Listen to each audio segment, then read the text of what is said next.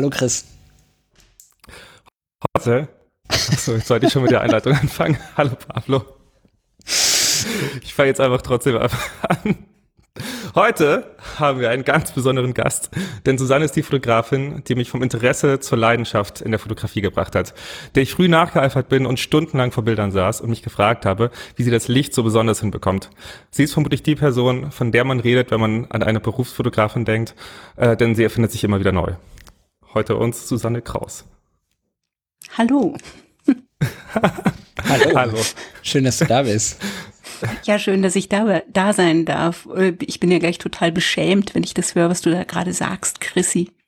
War, war ein sehr emotionales Intro, Chris.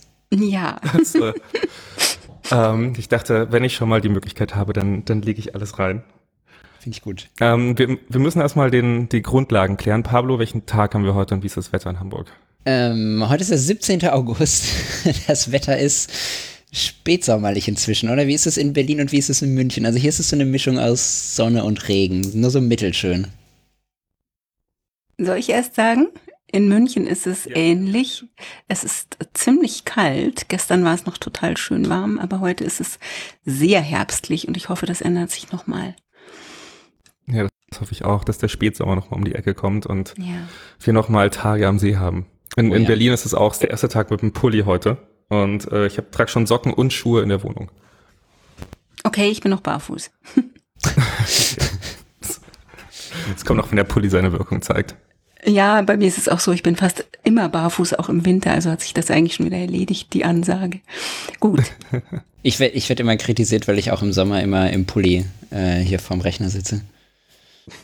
Okay. Pablo ist halt so ein richtiger Nerd. Nee, es ist so einfach in Hamburg. Computer-Dude vorstellst. Nee, in Hamburg ist es einfach ein bisschen kälter. Das stimmt. Die Salzprise. Mhm, ja. Ich glaube, Berlin ist am wärmsten. Nee, passt. Ich glaube, ja, ja, tatsächlich. Äh, genau, Susanne, wir, wir wollen heute mit dir über verschiedene Themen reden und so ein bisschen, ähm, ich, ich will jetzt das Wort alter Hase nicht äh, falsch gebrauchen, aber mit jemandem, der sozusagen schon viele ähm, Bereiche in der Fotografie äh, ausprobiert hat, ähm, reden, wo du herkommst, wo du hin möchtest und was du gerade machst. Aber da ist natürlich immer erstmal die Frage ganz spannend, wie hat bei dir alles angefangen?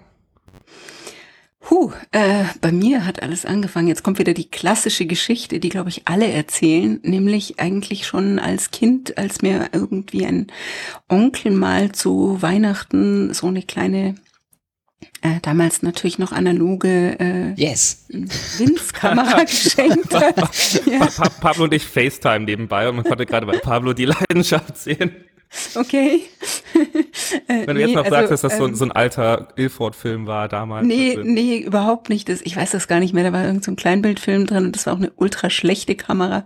Also das war damals, denke ich, auch was zu Marktzeiten. Äh, ich schätze mal nicht mehr als 100 Mark, äh, wahrscheinlich weniger.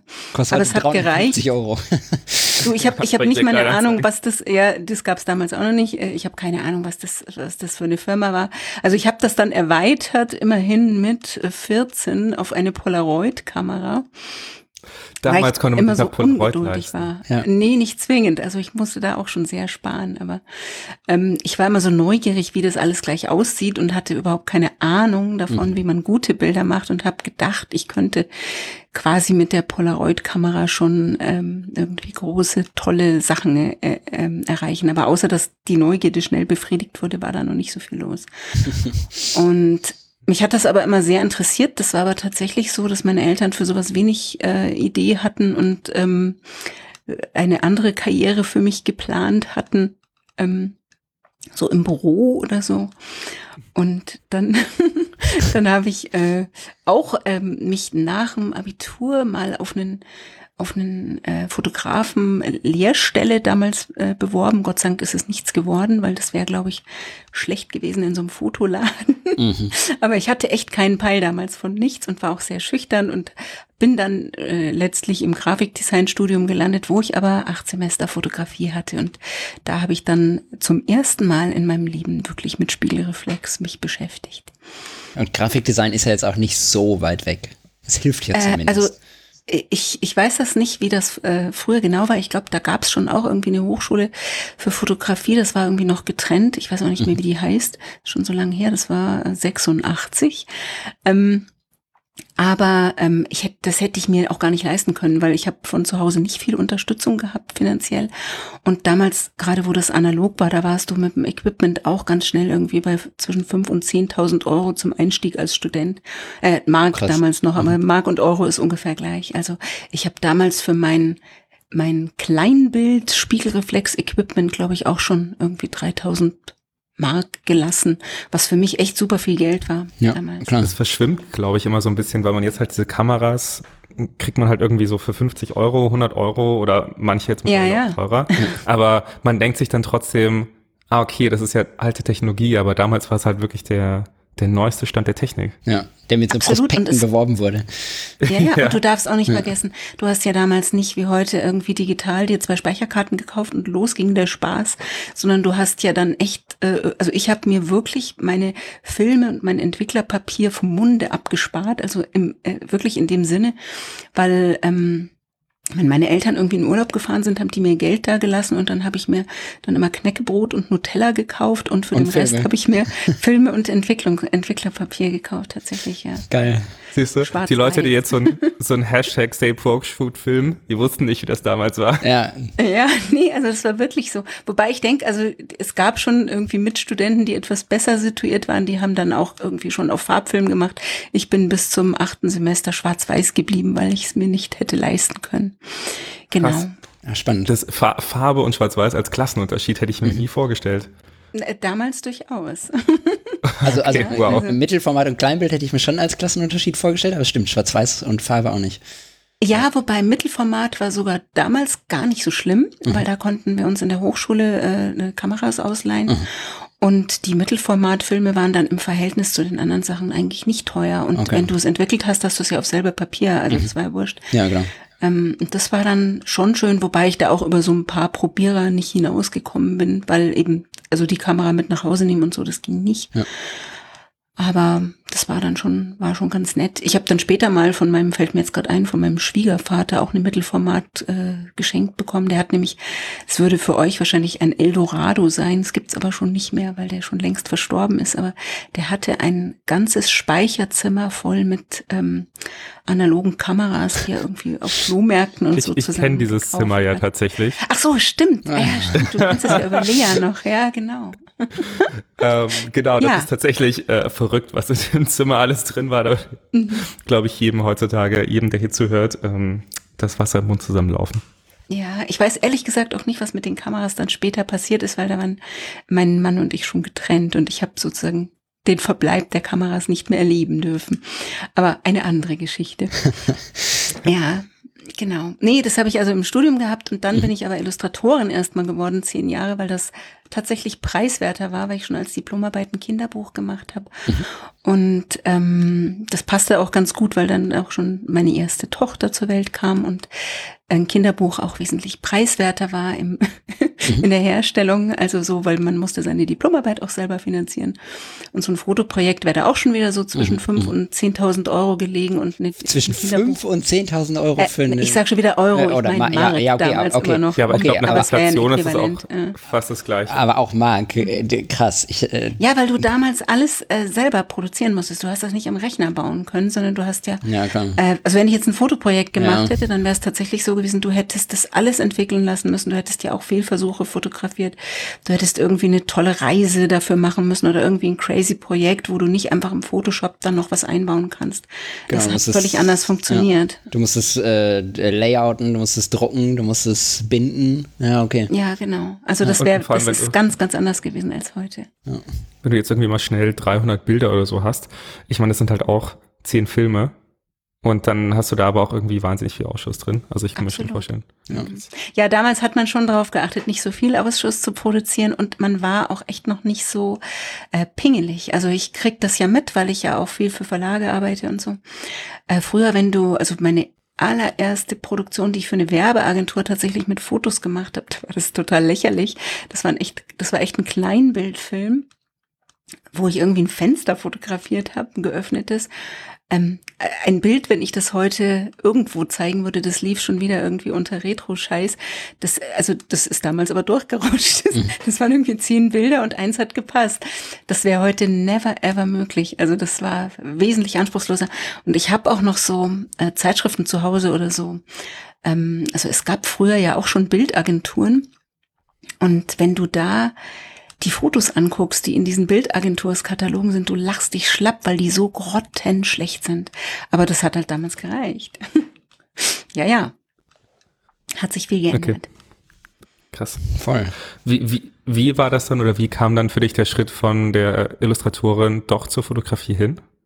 Ähm, das war im Prinzip so, ich habe das mit der Illustration eben, das war mehr so, wie soll ich sagen, eben eine, eine Notlösung in der Diplomarbeit, weil es preiswert war, weil ich ein Kind erwartet habe und gedacht habe, das funktioniert ganz gut, wenn man dann von zu Hause aus illustriert. Mm, das funktioniert auch leidlich, sage ich mal, weil du als Illustratorin, auch wenn es Kinderbücher sind, auch erstaunlich unter Stress stehst mit äh, Deadlines, die du einhalten musst und dass das Kinderbuch sich gut verkauft. Du hast Verlagskonferenzen und hockst aber eigentlich die ganze Zeit nur an deinem Schreibtisch und zeichnest und kommst wenig raus und hast wenig Kontakt zur Außenwelt. Und das war damals dann wirklich irgendwann so.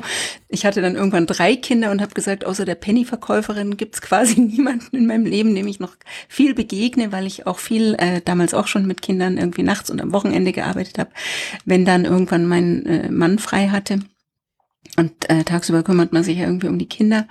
Und mir ist echt die Decke auf den Kopf gefallen. Und ich habe dann auch irgendwie nach über 100 Büchern, die ich dann gezeichnet hatte, gesagt, jetzt habe ich mich irgendwie leer gezeichnet. Und das waren eh, muss ich auch sagen, nicht, äh, also es waren von diesen 100 Büchern sind ungefähr drei dabei, die ich meinen Kindern äh, auf dem, meinen Kindern geschenkt hätte. Aber das meiste waren sehr kommerzielle Produkte, die ich selber dann irgendwie nicht unbedingt gekauft hätte. Und ähm, ich habe auch das nicht geschafft bei den Verlagen. Das ist ein Problem, was viele Künstler ja haben. Wenn du mal in einer Schublade drin bist, dann kommst du nicht mehr raus. Also so im Vergleich würde ich sagen, ich war so die Schlagersängerin unter den Illustratoren und nicht die ähm, irgendwie tolle Jazzmusikerin oder die super coole äh, irgendwie äh, weiß ich nicht, Indie-Pop-Sängerin, sondern ich war wirklich der poplige Schlager, was meine mhm. Illustrationen betraf. Und da habe ich keinen Bock mehr gehabt und mhm. gesagt, jetzt muss ich irgendwie gucken, dass ich da rauskomme.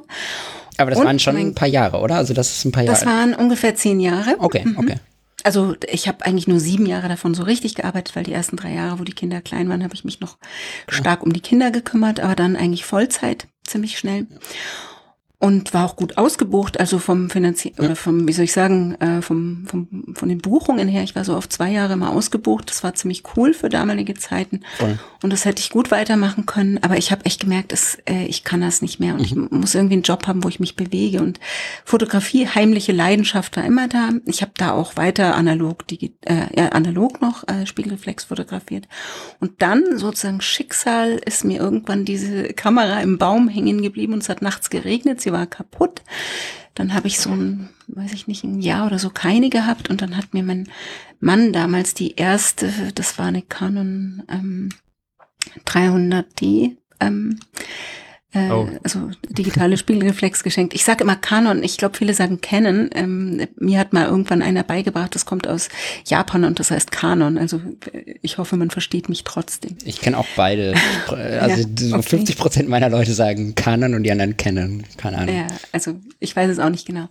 Na genau, und das war die erste und das war ganz witzig, weil ich habe die bekommen. Ich war, ich habe da ja auch noch keinerlei Ahnung gehabt, äh, wie setze ich das mit Photoshop ein. Also Photoshop hatte ich mir irgendwie für die Illustration so ein bisschen ähm, autodidaktisch beigebracht, was es in meinem Studium auch noch nicht gab. Also ich war das letzte Se Semester, was quasi noch komplett analog studiert hat, also analog auch was Zeichnen und so weiter betrifft.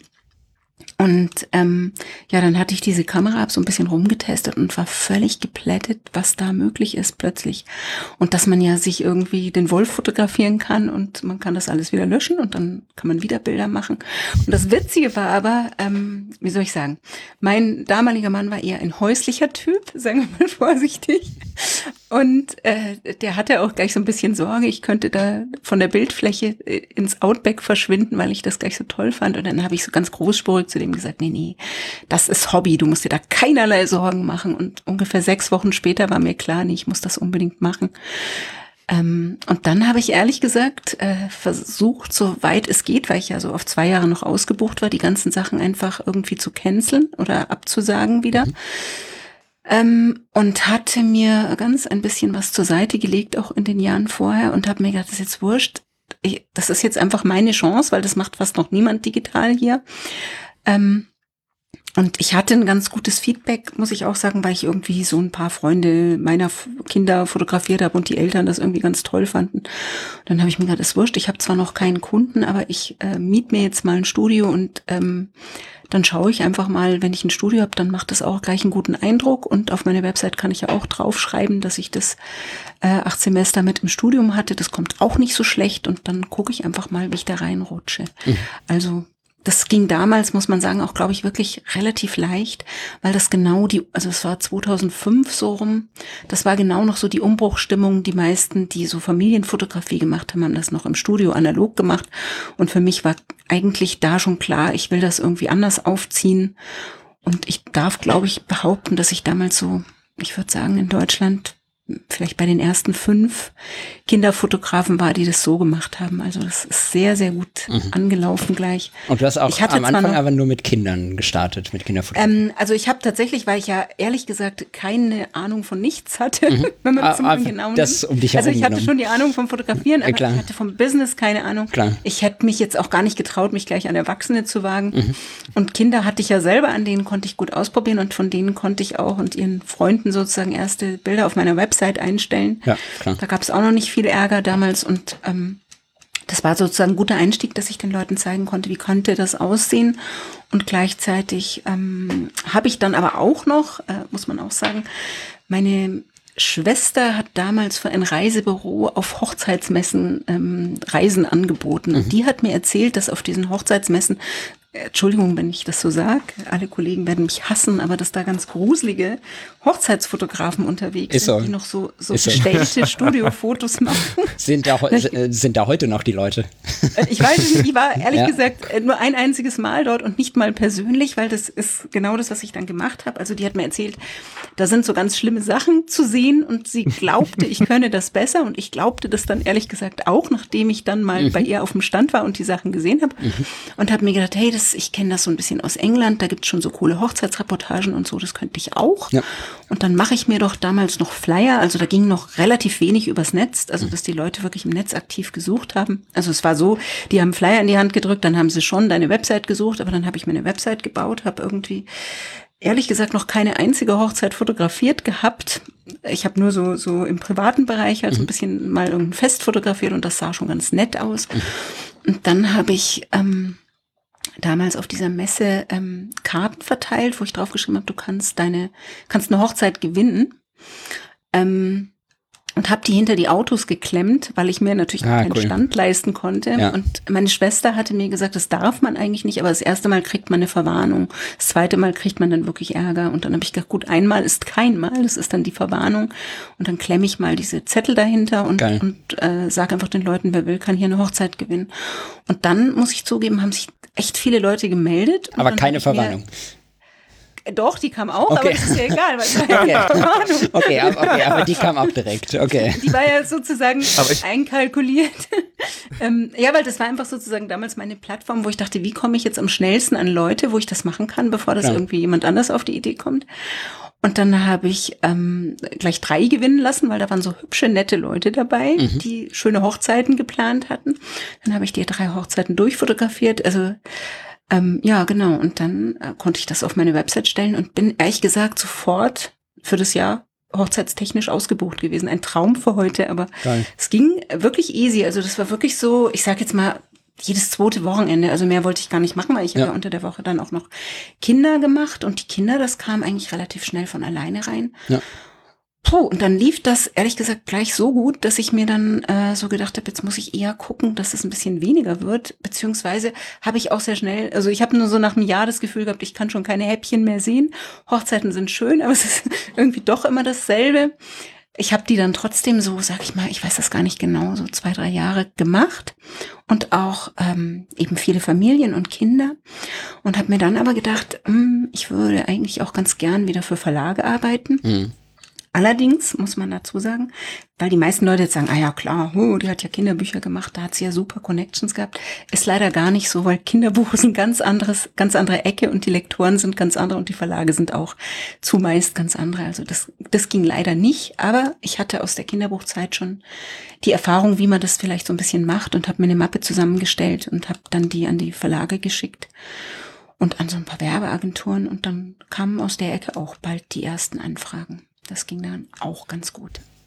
Und dann. Ich muss mal noch ganz ja. kurz sagen, äh, wie, wie wahnsinnig progressiv du quasi unterwegs bist. Ich meine, digital fotografiert eine Webseite und dann noch so Guerilla-Marketing, wo man die Voll. Flyer hinter das Auto klemmt und die also ich glaube, du warst wirklich zur richtigen Zeit am richtigen Ort, aber du hast auch die und richtigen motiviert. Sachen gemacht. Genau. Und motiviert, ähm, genau. Also ich glaube, Motivation ist so eine meiner Stärken. Äh, ich bin zwar oft auch, äh, Prokrastination ist auch eine meiner Stärken oder meine Schwächen, aber was Von äh, schon allen. ist, wenn ich, wenn ich was äh, gerne machen will, dann, dann will ich das einfach und mhm. dann dann, ich glaube, das geht vielen von uns so, wenn man das wirklich machen will. Also nicht so dieses, was in, in so, wie nennt man das, in diesen Workshop, wo die Leute immer irgendwie so gepusht werden, äh, dass die sagen, oh, wenn du nur wirklich willst, das glaube ich nicht. Aber ich glaube, in unseren Herzen wohnt etwas, was wir unbedingt wollen. Und mhm. ich glaube, wenn das so ich habe ja manchmal das Gefühl, dass es eigentlich schon, wenn wir auf die Welt kommen, so einen Kompass gibt, der in uns verankert ist und der uns irgendwo hinführt. Und äh, immer wenn wir so ein bisschen auf diesen Kompass genauer hören, dann zieht's uns da ja automatisch hin. Voll, also, total. Und dann ergibt sich das von selber so ein bisschen. Jetzt, jetzt muss ich ganz kurz eine Frage in so ein bisschen eigener Sache. Ich war, also ich saß wirklich, ich saß mit Marius damals vor deinen mhm. Bildern und ähm, Marius ist der Mann von äh, inzwischen Susannes, ja in, in, inzwischen Mann von Susannes ersten Kind äh, nur als wir, wir kannten uns damals alle ähm, und wir haben gerätselt wie du dieses besondere Licht in den, in, also die Leute können sich einfach deine Bilder anschauen, aber für mich war das damals ein sehr, die alle Bilder waren wahnsinnig natürlich und wahnsinnig so, ähm, wie sie wie, wie sie einfach im echten Leben erscheinen. Also ich schätze so der, der Ektachrom in der digitalen Fotografie.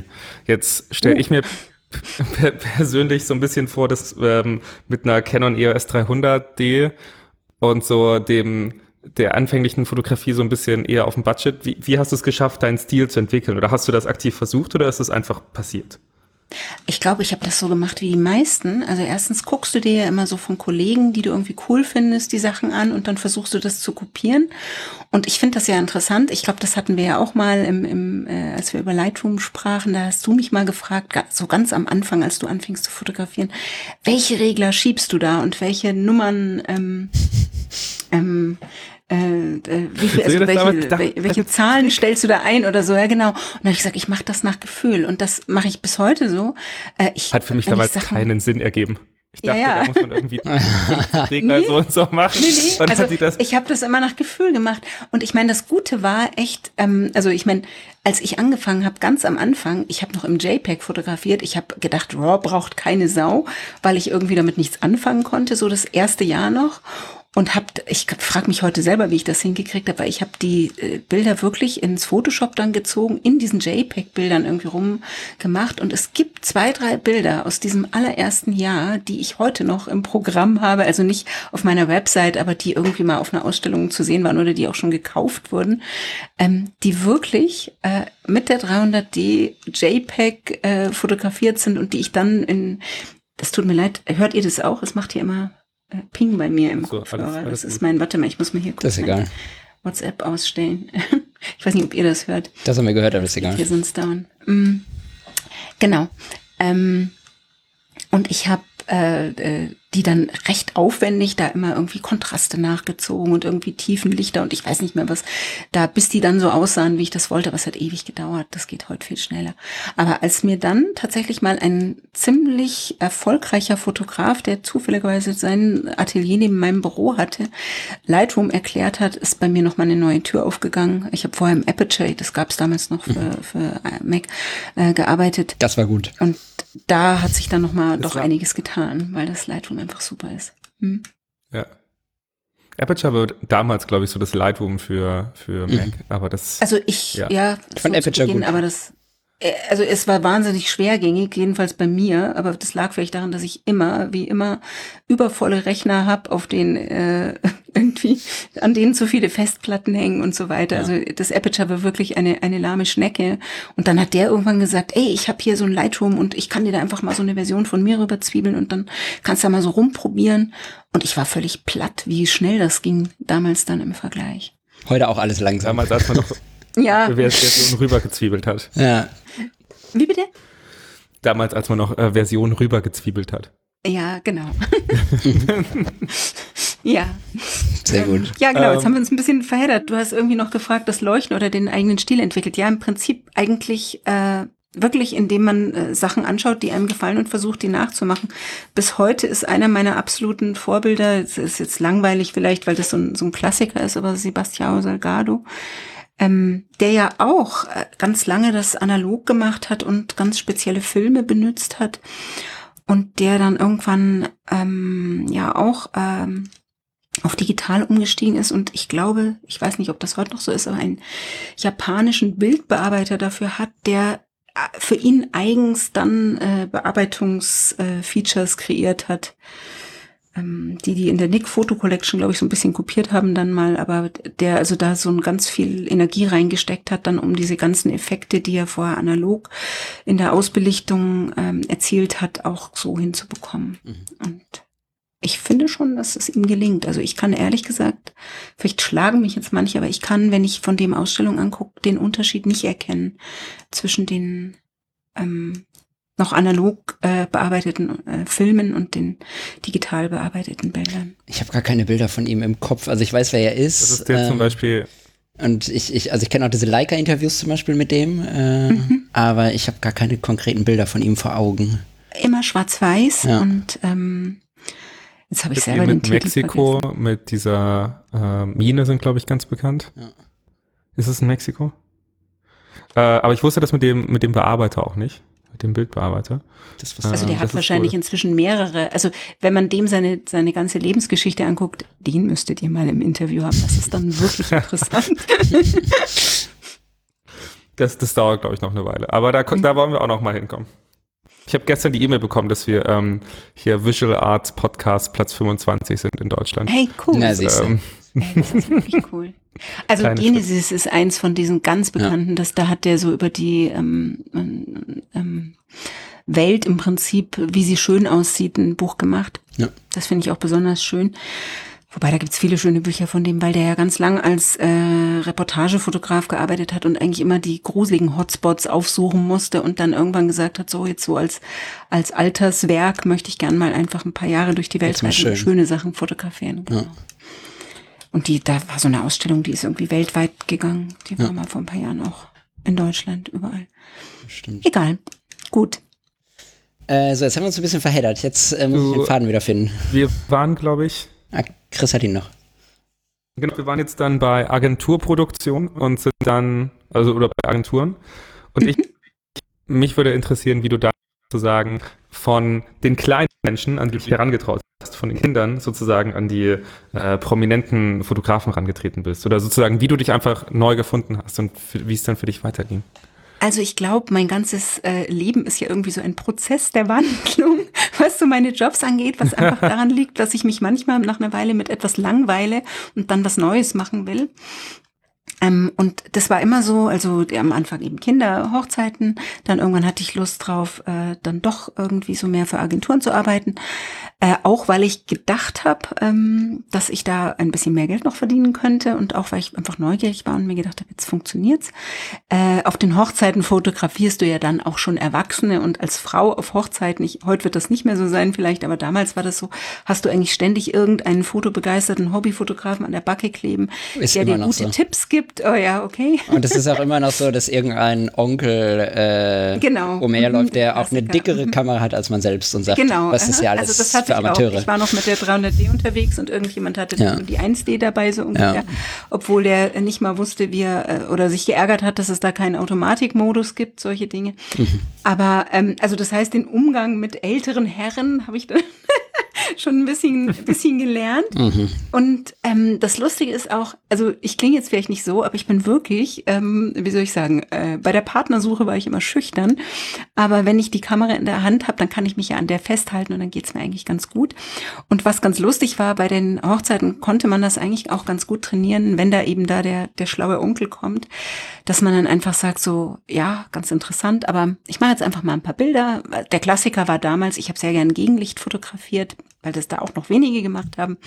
Und dann kamen die natürlich immer und haben gemeint so, ja, äh, sie stehen aber falsch, sie müssen sich ja, 180 immer, Grad drehen, weil immer. sie fotografieren ja ins Licht. Auch heute immer noch, immer noch dieselben okay. Kommentare. Okay, ja, ich mache inzwischen nicht mehr so viel Gegenlicht und ich bin auch nicht mehr auf Hochzeiten, aber also außer irgendwie meine Tochter heiratet, aber ähm, es war dann so, dass ich einfach gesagt habe, warten Sie mal ab, ich mache mal ein paar Bilder, ich zeige Ihnen die dann und dann gucken Sie mal, ob Sie damit zufrieden sind. Und dann waren sie immer ganz erstaunt, weil sie sich ja dann doch nicht so gut auskannten. Mhm. Und ähm, da lernt man das dann schon so ein bisschen, dass man das so ein bisschen an sich abprallen lässt. Mhm, das stimmt. Und total. dann bin ich auch eigentlich so da so, so nach und nach rübergerutscht. Ich habe dann auch äh, meine Büros äh, häufiger gewechselt. Also ich war ganz am Anfang in den Großmarktteilen eigentlich ganz hübsch in so einem alten Gebäude und habe mit so ein paar Künstlern ähm, ein Atelier geteilt, wo ich auch mein Studio hatte. Ich habe dann äh, nach einer Zeit gesagt, eigentlich braucht das Studio nicht mehr, weil ich eh die Familien da nicht gerne drin habe und für die größeren Sachen brauche ich auch größeres Studio. Studio. Das kann man dann auch einfach mal tageweise mieten. Dann ist das auch günstiger. Und dann bin ich irgendwann, habe ich bei, in der Agentur einen Arbeitsplatz gehabt, dann irgendwann äh, mal einen Arbeitsplatz bei einer Weddingplanerin. Das war eigentlich zu der Zeit, wo ich dann schon gar keinen Bock mehr auf Hochzeiten hatte. Aber Gott sei Dank hat diese Weddingplanerin auch ähm, äh, so Events für Firmen gemacht und dann habe ich so ein paar Firmen-Events äh, fotografiert und dann kam ich über das auch so ein bisschen an Firmen ran.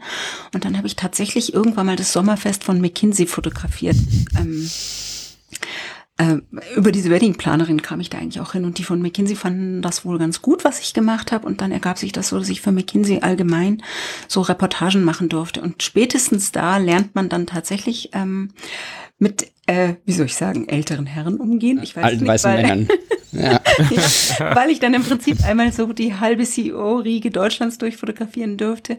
Und wenn du die dann rumkommandieren musst, weil du einfach unter Zeitdruck stehst, weil die fürs Gruppenfoto irgendwie nur fünf Minuten haben mhm. und vorher noch äh, untereinander wichtige Dinge auszutauschen haben und hinterher sofort wieder ein Meeting müssen, dann, dann stehst du so unter Druck, mhm. da denkst du nicht mehr drüber nach, ob du schüchtern bist. Ja, und wenn man das gemacht hat, ähm, ist man eigentlich ganz gut gewappnet für den Rest. Denke ich mal so. Ja, genau. Und das war eigentlich auch sehr spannend und hat mir viel Spaß gemacht. Was mir da am meisten Spaß gemacht hat, war festzustellen, und das zieht sich eigentlich durch den Rest meiner Porträtfotografie durch, dass alle wir, dass wir alle nur Menschen sind. Also das, ähm, ich weiß, ich habe mal den CEO von Porsche fotografiert und der hat sich nebenbei mit dem CEO, glaube ich, von Credit Suisse unterhalten und sie haben über ihre Söhne gesprochen. Und dann hat der Porsche-Chef gesagt, er ärgert sich, weil sein Sohn will keinen Führerschein machen. Obwohl er doch jedes Auto haben könnte, wenn er fertig ist. Und dann habe ich mir gedacht, das finde ich irgendwie süß und auch ganz sympathisch, mhm. weil ähm, ich glaube, das ist auch eine Form von ähm, Protest. Teenager-Protest, ja. genau. Wenn dein Vater ausgerechnet da arbeitet, dann sagst du, ich brauche keinen Führerschein. Das fand ich aber ganz witzig. Und als die sich so unterhalten haben, die haben sich über viele andere Dinge auch unterhalten, dann so mitzukriegen, die haben zu Hause exakt dasselbe, was wir zu Hause haben, mhm. ist irgendwie ganz gut. Und dann ist das auch nicht schwer, äh, mit denen selber ins Gespräch zu kommen. Ja, klar. Ähm, ja, wobei es da auch große Unterschiede gibt. Ähm, also es gibt sehr nette und wirklich überraschend nette. Ähm, also mein absoluter Lieblings-CEO, der ist inzwischen, glaube ich, auch schon in Rente, ist, ähm, äh, wie hieß er, Heiner Hiesinger? Ich weiß nicht mehr, Heiner Hiesinger? Das weiß ich nicht von was von Bayer war das der Chef mal eine Zeit lang. Das ist ein richtig cooler Typ. Mhm. Ähm, also mit denen kannst du wirklich dann, wenn du sowas hast, noch abends am Tisch sitzen und über äh, Plauschen. die Noten deiner Kinder plaudern ja. oder irgendwie sowas. Das ist wirklich toll. Cool. Aber es gibt auch richtig blöde Leute und ja, als klar. Frau passiert einem das auch, dass man da manchmal abends dann äh, zu anderen Plauderstunden eingeladen wird und das fand ich dann nicht so angenehm. Mhm. Aber egal, das ist ähm, also auch da bin ich hm? Wird man als, als, äh, als, als Frau, als Fotografin, äh, die ja dann auch als Dienstleisterin äh, quasi dazukommt, ja. Äh, wird man ernst genommen immer oder? Nee. Nee, ne? Also ich weiß nicht, liegt bei mir vielleicht an der Größe. Ich bin mhm. 1,57. Inzwischen bin ich ja älter und inzwischen habe ich das Gefühl, äh, glaube ich, ist es so, da fallen auch leider, oder Gott sei Dank, wie man will, diese Angebote äh, inzwischen weg, die, mhm. von denen ich gerade gesprochen habe. Mhm. Aber als ich jünger war, war das wirklich manchmal schwierig, weil die, ich das Gefühl hatte, die sehen, also gerade wenn das, wie soll ich sagen, etwas prominentere Persönlichkeiten sind, die sehen manchmal den Benefit, den man dadurch auch noch haben könnte, weil die glauben, dass eine Frau sich wahnsinnig freut, dass sie überhaupt in ihrer Nähe sein darf. Ja, okay. Es ist irgendwie lächerlich, aber es ist. Mhm. Okay. Ähm, Schade. Aber ja, ähm, ich weiß jetzt ehrlich gesagt nicht, äh, im Moment, wie ernst oder nicht ernst ich genommen würde. Die letzten Jahre ist mir das nicht mehr passiert und ich denke, das liegt wirklich daran, dass wenn man älter ist, dass man dann vielleicht eine souveränere Ausstrahlung mhm. kriegt. Mhm. Aber ich habe das ganz, ganz oft gehört. Ich habe auch echt von Agenturen gerade oft Anfragen gehabt und das, das war manchmal äh, frustrierend. Mhm äh, für größere Projekte, also beispielsweise Architekturprojekte auch, weil ich auch mal eine Zeit lang sehr gerne Architektur gemacht habe. Und ähm, dann haben die angefragt und dann ähm, hat man ihnen, was weiß ich, einen Kostenvoranschlag gemacht und dann hat irgendwann die Sekretärin angerufen und gesagt, ja, also unser Chef ist auch ganz begeistert und wir würden sie gerne haben, weil sie haben eigentlich die schönsten Bilder, aber er hat sich jetzt doch für einen männlichen Kollegen entschieden. Und dann fragt man natürlich, warum? Und dann sagt sie, ja, sie, sie sind eine Frau und irgendwie meint er, sie können das kräftemäßig nicht so packen. Mhm. Das fand ich immer mehr frustrierend. Krass. Ähm, ja da, da kannst du dann sagen, doch, kann ich, ich habe auch einen Kletterschein und ich äh, bin auch auf Reportagen 14 Stunden unterwegs oder was auch immer. Das nützt überhaupt nichts, das ist dann durch. Das ist ja und ich habe das, das auch schon gehabt, entschieden. Also, ja. Ja, Krass, auch größere Produktionen, wo du, wo ich irgendwie mit Männern unterwegs war, also mit Filmteams oder so. Und ich hatte auch das Gefühl, auch, äh, ja, wie soll ich sagen, als ich schon ein bisschen älter war, aber eben Frau, äh, eben nur ein 57 groß, eben da mit meinem Rucksack unterwegs, der eventuell fast ein bisschen größer ist als ich. Also ich sehe da fast ein bisschen aus wie so eine Schildkröte, wenn ich ähm, dann so wirklich das ganze Equipment dabei habe. Ähm, dass ich das Gefühl hatte, da ist so manchmal so ein leises Lächeln, aber meistens, wenn man dann eben die Chance hat, vielleicht auch ein paar Tage oder Wochen zusammenzuarbeiten, dann ähm, wird das schon ernsthafter und mhm. dann kann man das auch zeigen, dass, dann, dass man jetzt auf Bayern sagt man nicht ganz auf der Brennsuppe dahergeschwommen ist. genau.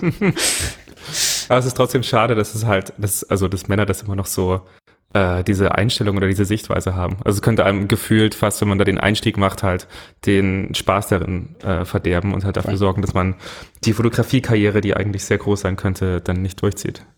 Ja, also was man wissen muss, ist, dass auch heute noch Fotografinnen fast ein Drittel weniger verdienen als Männer mit genau demselben Job. Also selbst in der Hochzeitsfotografie.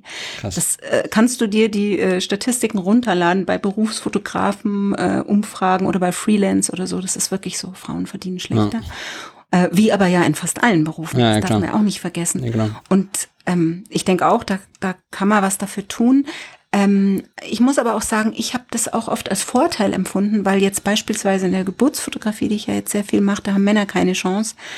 Ähm, äh, es stimmt nicht ganz. Ich kenne sogar, also nicht persönlich, aber ich weiß von Männern, die das auch machen. Aber ähm, es gibt wirklich Bereiche, wo ich denke, da bist du als Frau gut aufgestellt. Und ähm, ich finde, man hat dafür im Leben als Frau in vielen anderen Dingen ähm, Sachen, wo Männer sich rumschlagen müssen. Also ich habe das oft gar nicht so als ähm, nachteilig mhm. empfunden. Und ich bin ja sogar so eine, äh, da steigen jetzt vielleicht auch Frauen auf die Barrikaden, aber als diese MeToo-Debatte war, ähm, ja, das ist total schlimm, wenn man wirklich blöd angemacht wird oder wenn man sogar irgendwie, um seine Karriere zu pushen, gerade so Schauspielerinnen und so, da äh, fast gezwungen ist, bei irgendwelchen Dingen dabei zu sein, die man nicht möchte. Aber ich persönlich fand das auch manchmal irgendwie ganz süß. So, wenn man Komplimente kriegt und wenn man irgendwie äh, zum Essen eingeladen wird und so schöne Dinge. Ähm, ich habe auch in der Zeit, wo ich Single war, fand ich das äh, ganz praktisch, äh, so als Partnerbörse. jetzt nicht, dass ich da jetzt groß äh, jagen gegangen wäre, aber äh, das war angenehmer als irgendwie andere Leute, die sagen, oh, ich muss jetzt schon wieder alleine in die Kneipe gehen. Weil du hast immer irgendwie einen Kunden gehabt, der das ganz nett fand und der dann immer gesagt, können Sie mir mal so ein bisschen die Kamera erklären oder so. Und wenn der hübsch war, dann kann man ihm schon mal die Kamera erklären. Ich, ich denke so. trotzdem, dass, dass äh. Frauen und Männer ähm, gleich verdienen sollten, wenn sie die gleiche Arbeit machen. Das ja, denke das ich auf jeden Fall. Da, ja. ja. das auf jeden Fall. Und ich denke, ja. und äh, keine Ahnung, ich denke, es gibt eine, ja, wenn, wenn es Flirten ist, dann ist es, glaube ich, auch okay. Äh, ich glaube aber, wenn, wenn jetzt der Mann daraus irgendwie einen Vorteil für sich haben möchte, dann ja, geht das ein bisschen Absolut, nee, das geht gar nicht. Da gebe ich ja. euch absolut recht. Ich meinte das nur so im Allgemeinen. Ja, ich möchte da jetzt nicht in so ein Jammern einstimmen, weil ich denke, jedes Geschlecht hat in bestimmten Bereichen Dinge, die ihm vorbehalten sind und die wunderschön sind und ähm, die man einfach genießen darf. Nee, verstehe ich. Ähm, ich finde aber, dass das, äh, Chris, ich weiß nicht, äh, ob du schon bereit bist. Ich finde, das ist eigentlich ein ganz guter Wechsel, ein guter Themenübergang gewesen. Ähm, mit der Geburtsfotografie? Mit der Geburtsfotografie. Ja, ich, ich hätte noch ein paar Fragen gehabt, aber da können wir auch gerne später nochmal äh, einsteigen. Wie ihr wollt. Ich habe ich hab auch noch ein paar Fragen zu dem Rest, aber wir, wir machen mal kurz den Schwenk zur Geburtsfotografie gerne. Okay. Ähm, weil ich habe das vorhin schon äh, im, im Vorgeplänkel schon erwähnt, so wir haben absolut gar keine ähm, Bezug, Bezüge dazu. So, beide nicht. Ähm, mhm. Beide keine Kinder. Offensichtlich, wie auch gerade so. Wie, offensichtlich, beide noch nie eine Geburtsreportage begleitet, äh, beide selber keine Kinder, ähm, nichts ich glaub, davon. Ich einfach umfallen. Weiß ich nicht, vielleicht. Ähm, du machst das ziemlich oft und ziemlich professionell. I hope. Ähm, yeah. Ist, aber ich habe auch noch nie davon gehört, dass das in Deutschland besonders verbreitet ist. Ähm, ist es bisher auch noch nicht. Okay. Ich denke aber, dass sich das ändert oder ich hoffe das fast, dass sich das ändert, mhm. weil das ähm, eigentlich ganz spannend ist. Also es ist tatsächlich so in Südamerika ist das sehr verbreitet. Da ist das auch ganz anders als in Deutschland. Da machen sich die Frauen vorher richtig hübsch dafür, was ich schon wieder ein bisschen merkwürdig finde aus deutscher Sicht. Aber ähm, da ist das fast Standard und da gibt es das sogar in den Krankenhäusern, äh, Fotografen, die die Darauf Kaiserschnitte warten. begleiten oder so. Ja, nein, also die sind im Krankenhaus zum Teil angestellt. Ja, genau. Also genau, die warten, ähm, dass eine Geburt kommt. Genau, ja. ähm, das gibt's hier gar nicht und mhm. das ist auch hier noch nicht so verbreitet, wobei es nicht ganz stimmt. Also wie soll ich sagen, so eine kleine Nische, würde ich sagen, ist das zumindest, seit ich das mache, habe ich das Gefühl, es ist eine kleine Nische, die ähm, so mehr unter der Hand lief. Also ich habe äh, 2011 meine ersten zwei Geburten fotografiert, äh, auch für eine Verlagsproduktion, weil ich ja viel Sachbücher auch fotografiert habe.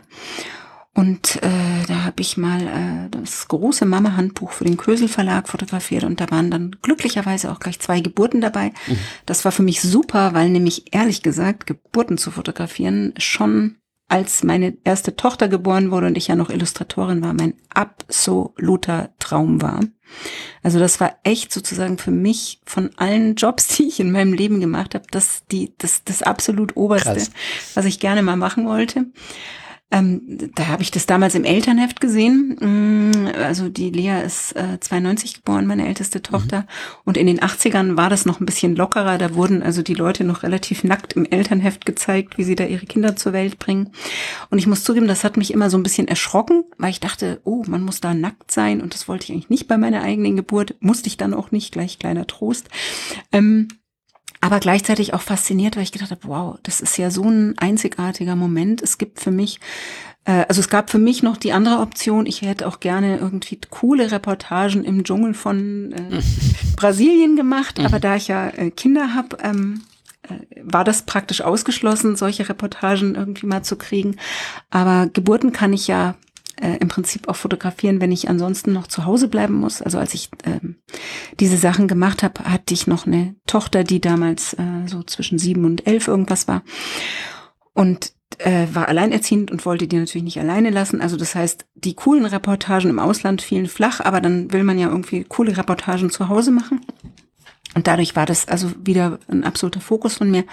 Und bei dieser Buchproduktion durfte ich das dann und das war natürlich toll, weil dann hatte ich ja auch gleich zwei ähm, äh, Geburten für mein Portfolio. Das, das ist natürlich ein cooler Anfang, ne? Also ich habe gerade ja. überlegt, wie kommt man denn dazu? Also überhaupt Hochzeiten ah, kann ich kann mir ich vorstellen. Dir auch noch gleich erzählen. Nee, aber äh, genau, genau du hast es ja schon halb erzählt, weil ich dachte, hey, wie, wie kommt man denn dazu, dass mhm. äh, ein äh, Eltern, werdende Eltern oder Frauen anschreien und sagen, ich bekomme in ein paar Wochen mein Kind und ich möchte, dass du dabei bist. So. Ähm, mhm. Äh, wenn man also das, das noch nie gezeigt so, hat. Äh, aber wenn, ähm, wenn du da durch eine Buchproduktion drankommst, ist es natürlich noch besser am Anfang. Also ich kann dir sagen, es war am Anfang so eben Buchproduktion mhm. und dann hat mich keiner angeschrieben, weil ich die Bilder aus der Buchproduktion mich zu der Zeit auch gar nicht getraut habe, auf meine Website ah. zu stellen. Also okay. ich habe die bis vor zwei Jahren habe ich überhaupt keine Geburtsbilder auf meiner Website gehabt, okay. weil ich immer dachte, ähm, das kann ich irgendwie nicht, das ist irgendwie komisch und das ist, geht den Leuten zu sehr unter die Gürtellinie. Da war ich echt zu schüchtern und auch zu wenig offensiv. Ähm, aber was ganz gut war, ähm, zum einen, ich habe ja dadurch, dass ich diese Familienfotografie, also Familien und Kinder, wirklich seit Beginn immer so ein bisschen parallel weitergemacht habe, mal ein Jahr mehr, mal ein Jahr weniger, wie ich Lust hatte war das so, dass sich das schon ergeben hat, dass du mal, was weiß ich, einen Babybauch fotografiert hast und dann hat die Mama gesagt, so, mm, ich fände das ja wahnsinnig spannend, wenn einer meine Geburt fotografieren würde, aber da gibt's ja nichts. Und dann konnte ich sagen, haha, gibt's schon, hier, ich kann dir Krass. ein paar Bilder zeigen. Ich wusste nicht, Oder dass guck werdende, dir mal das Buch an. Ich wusste nicht, dass werdende Mütter den Satz sagen. So den Satz ganz, hätte ich nicht ganz erwartet. Selten. selten da, da wartet man dann drauf. Krass. Ja, genau. Äh, nee, äh, ich meine, wenn du das dann weißt oder das schon mal eine zu dir gesagt hat, dann ist das ja, schon klar. so, dass du bei so einem Bauch Bauchshooting dann vielleicht auch sagst, ja, übrigens, ich fotografiere auch Geburten, die könnt ihr zwar nicht auf meiner Website sehen, aber wenn euch das interessiert, ja. könnt ihr die ja mal angucken. Klar, und dann weiß man ja und, auch, dass es eine Nische ist, die man vielleicht bedienen genau. kann, so, wenn einem das. Also für mich war das ehrlich gesagt ja. tatsächlich bis vor zwei Jahren eine Nische, die ich praktisch nur so unter der Hand bedient habe, weil ich auch selber sehr große Skrupel hatte zu sagen, das ist so intim, äh, wer möchte sowas denn zeigen? Mhm. Und ich habe, wir haben damals bei der Buchproduktion ewig lang diese Models gesucht. Die mussten ja im Prinzip schon bei zu Beginn der Produktion, also die wurden wegen der ganzen Schwangerschaft begleitet und dann auch noch mal neun Monate danach und die mussten zu Beginn praktisch schon unterschreiben, dass sie aber auch ihre Geburt begleiten lassen, weil wir das eben für das Buch wichtig fanden, dass da auch ein paar Geburtsbilder drin sind. Mhm. Und äh, das war super schwer, da jemanden zu finden, weil eben wenige bereit waren, dass da halb Deutschland dann in die Buch blättert und sie bei der Geburt beobachtet. Mhm, Wobei ich da auch sofort dazu sagen muss, und das ist mir richtig ernst und wichtig, ähm, ich äh, man kann Geburten so fotografieren und ich hoffe, dass man das auch ein bisschen äh, auf meinem Account sieht im Vergleich vielleicht auch zu ähm, anderen Fotografen, dass das nicht unbedingt, dass du da jetzt alles siehst, sondern man mhm. kann das ja so fotografieren, dass das sehr dezent ist. Ich meine, für euch Jungs, wenn ihr jetzt noch nie bei einer Geburt dabei wart oder keine Kinder habt, findet ihr das trotzdem vielleicht krass, was ihr seht, aber ähm, im Verhältnis zu dem, was man sehen könnte, ist das sehr zurückgenommen. Das, das glaube ich. Also ich ähm, finde ich es also auch sehr bedeckend und sehr zurückhaltend, ne? Und trotzdem sehr mhm. emotional und sehr natürlich so. Also ich finde es total gut. Ja. Ähm, bei, mir, bei mir ist es ja so, dass ich dir auf Instagram folge, also mit dem, dem mhm. Geburtsfotografie-Fotograf-Account. Mhm. Ähm, und dass ich manchmal, wenn, wenn man Instagram öffnet, weil man wieder was anderes macht und das sozusagen als mhm. allererstes Bild sieht, Pam. dann ist das ist ein Pump. Also auf, auf ja, jeden ja, Fall. Ähm, aber tatsächlich, ähm, ich, ich muss auch sagen, am Anfang war es für mich so, okay, Geburtsfotografie, wow, war also mhm. Ähm, das, das ist das Interessante. Ich glaube, am Anfang dachte ich wirklich, ist das nicht so ein Moment, so der letzte Moment, der so ein bisschen undokumentiert ist, wo man so dieses, diese Witzgeschichte hat über äh, Väter, die das irgendwie filmen und dann schaut sich das mhm. keiner mehr an und äh, fallen dann dabei ins Koma. Ähm, aber ich glaube, ich äh, verstehe langsam den, den Reiz da dran und ich, äh, also ich, ich finde es interessant. Ich glaube, es wäre nichts unbedingt für was, was ich bei meiner Geburt oder bei der Geburt meines Kindes machen würde. Oder ich weiß es nicht. Ähm, oder weiß ich nicht. Ich, ich war, ich, also ich kann auch, ich, ähm, also ich meine, hängt ich, auch nicht ich, an uns, ne? Das ist, ja, ja, ist nicht unsere Entscheidung. Nee, mich, mich, mich würde aber jetzt da drin, also auf jeden Fall, ähm, das äh, entscheidet immer noch die, die Frauen. Also das äh, finde ich erstmal total süß, dass ihr das gerade sagt. Da muss ich kurz einhaken, weil ich habe ja ganz oft Vorgespräche mit den Eltern und nicht jeder Vater ist der Meinung wie ihr, dass das die Frau entscheidet.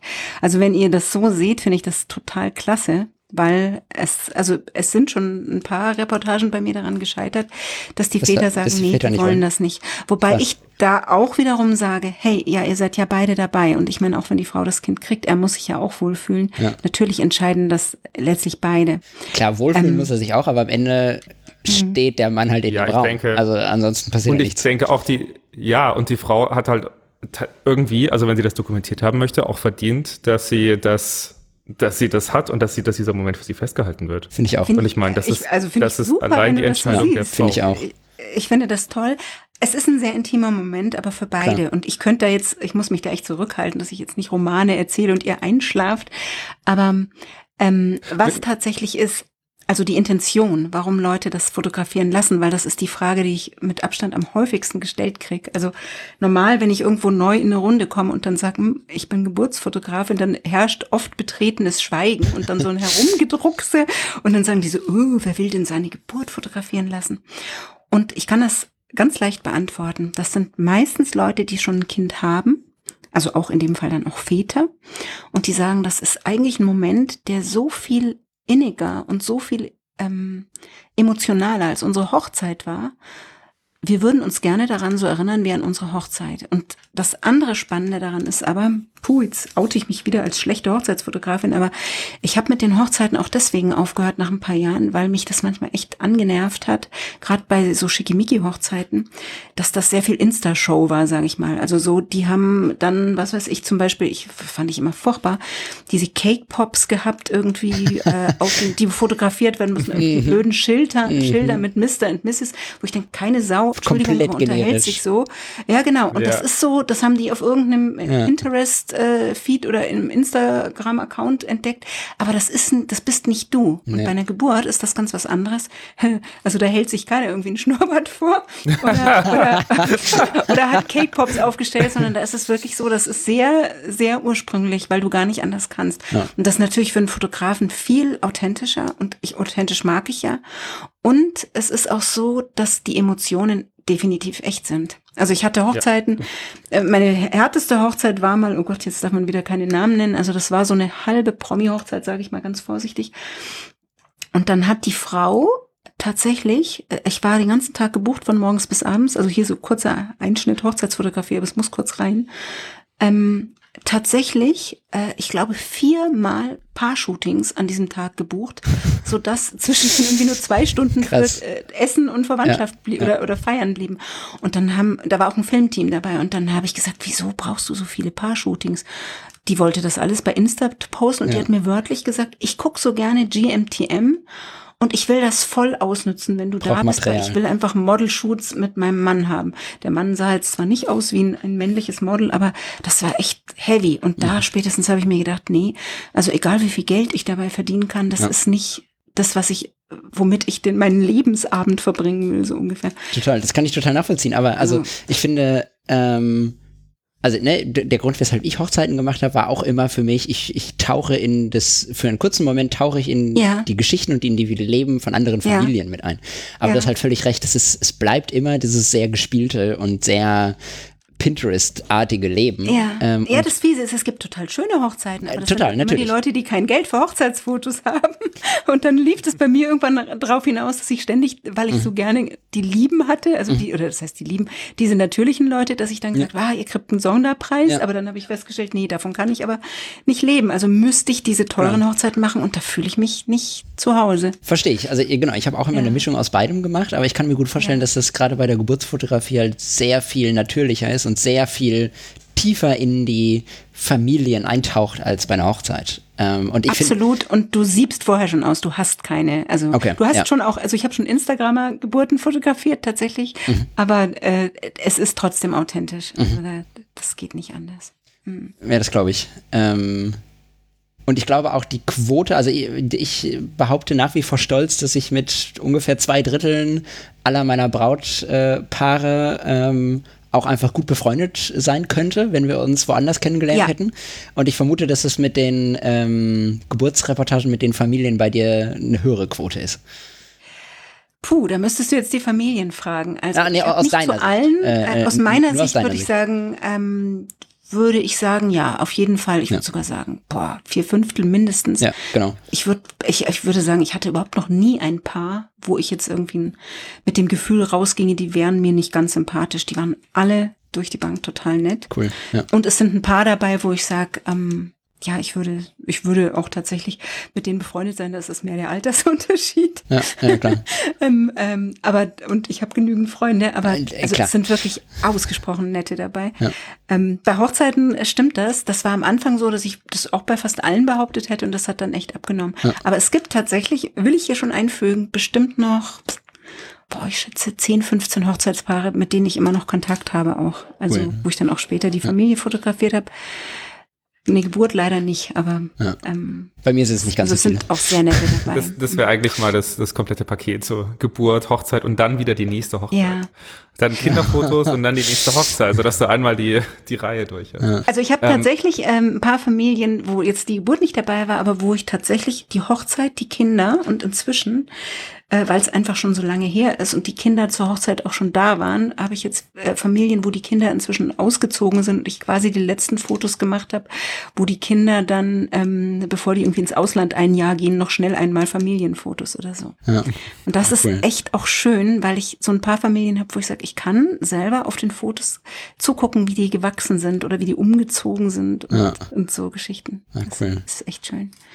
Ja. Ich, ich würde noch mal kurz gerne zur Geburtenfotografie kommen. Wir hatten jetzt ja. so ein bisschen, ich glaube, ich habe jetzt auch so, für mich war am Anfang so der Punkt, dass ich mir dachte, okay, warum würde ich mir denn nochmal die Geburt anschauen? Ich glaube, weil ich habe ja dann das Kind als Ergebnis, also ganz rational. warum schaue ich mir denn die Geburt nochmal an? Alte ITler,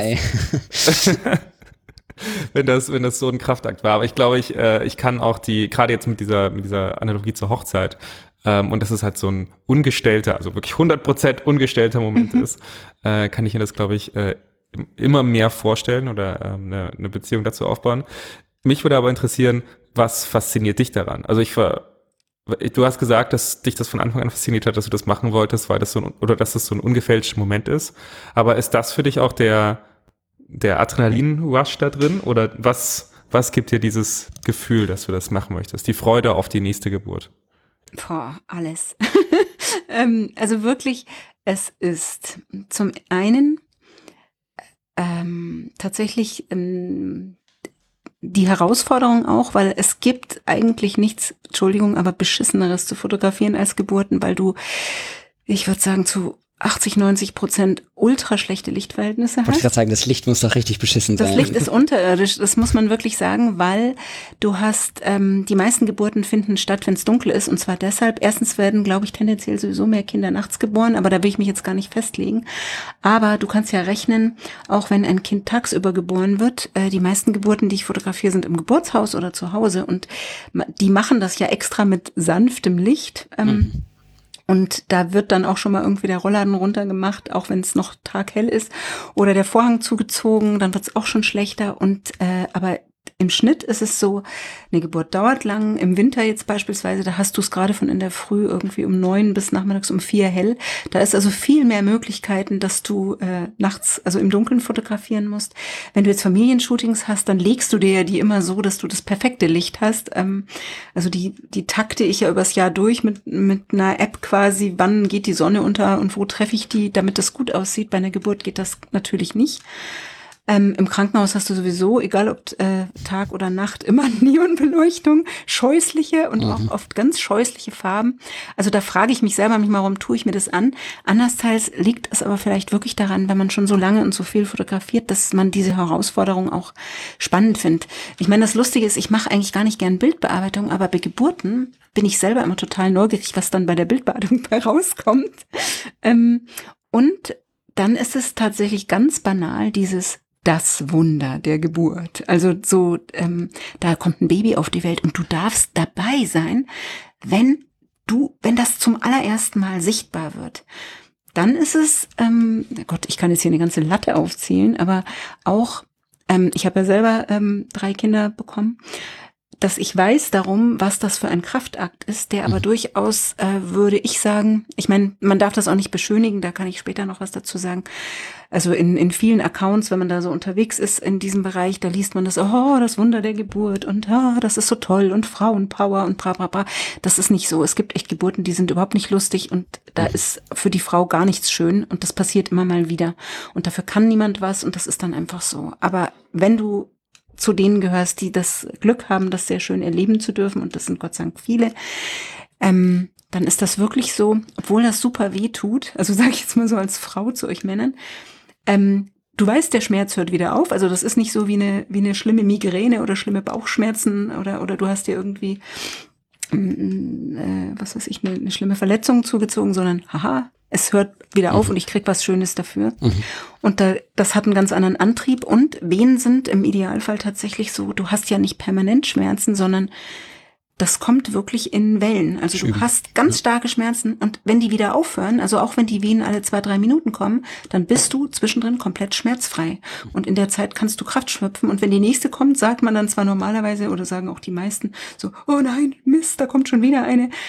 Aber die geht ja auch wieder rum. Ja. Und ähm, das ist wirklich was sehr kraftvolles und sehr beeindruckendes. Ja, das glaube ich. Und ähm, diese ganzen Momente sind auch nicht wie bei einer Hochzeit jedes Mal gleich. Also es gibt natürlich, was weiß ich, wie bei einer Hochzeit, wenn du dann schon in der Kirche weißt, so jetzt, äh, was weiß ich, wird das Vaterunser gesprochen, jetzt kommt der Segen, bra bra bra.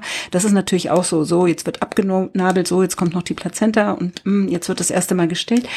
Aber trotzdem, jede Familie ist ganz anders. Ich habe schon Geburten gehabt, wo Mütter sich die Seele aus dem Leib geschrien haben und ich hatte schon Geburten, wo kein Ton kein Laut zu hören war.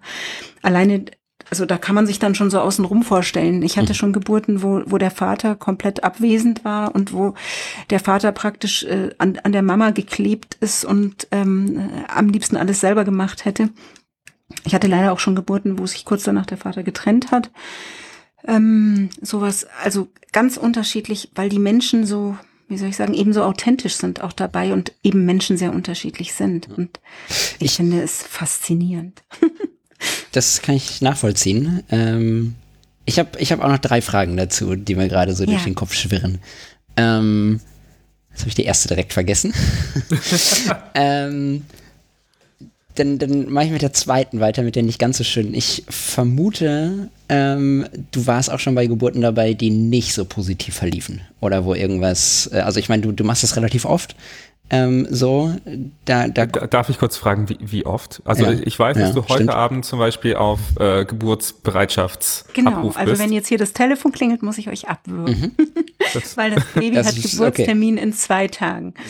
Ähm, okay, also, das Baby geht ähm, vor. Äh, immer, ja klar. Es ist auch so, ich habe eine Stunde Anfahrt dorthin und das ist das dritte Kind, da muss ich mich beeilen. Ah, krass.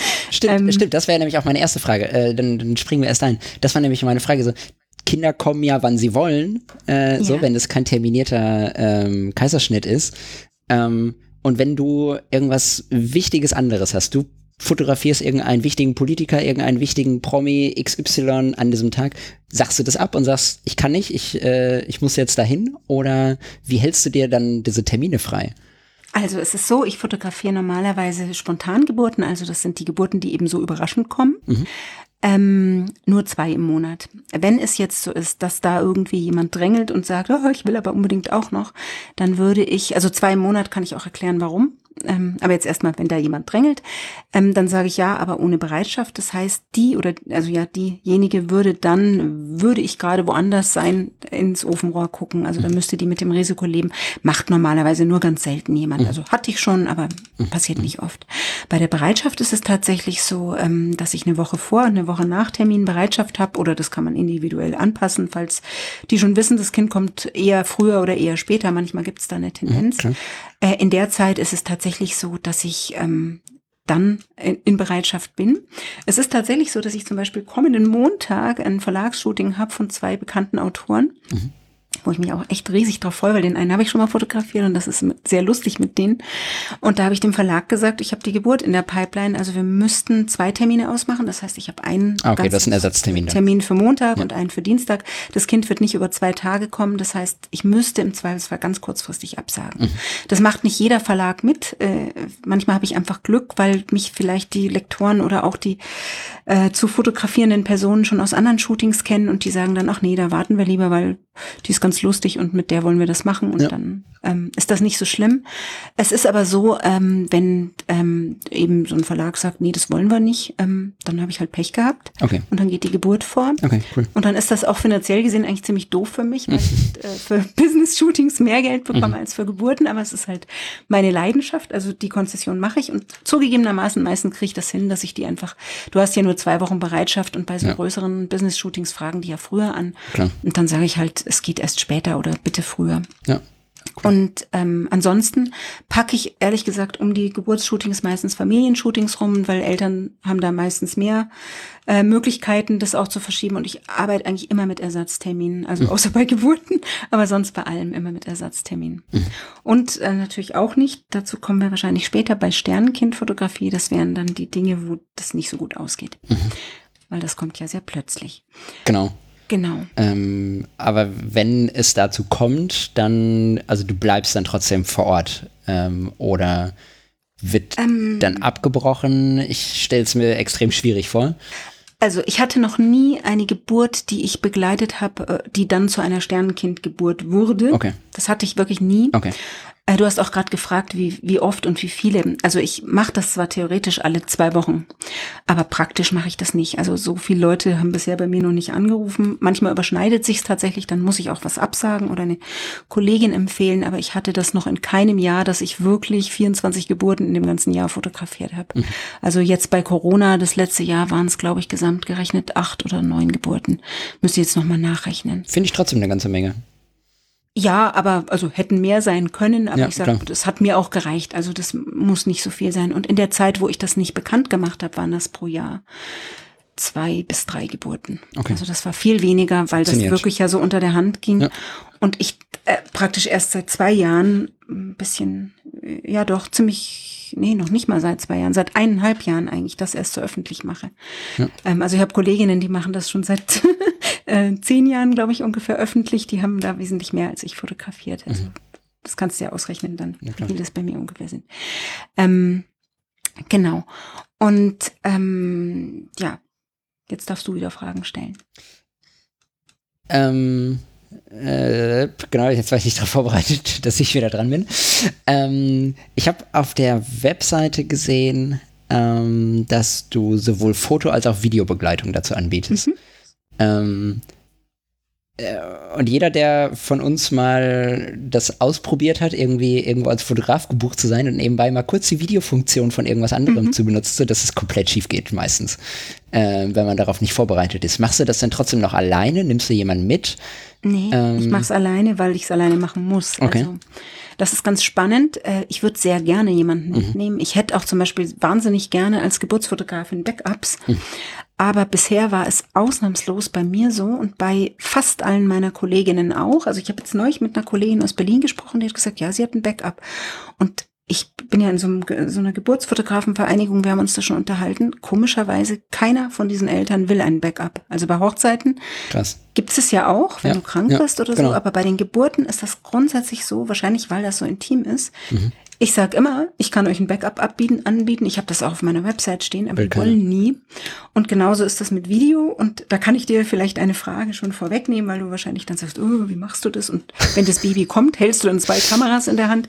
Nee, ich ähm, erkläre das im Vorgespräch.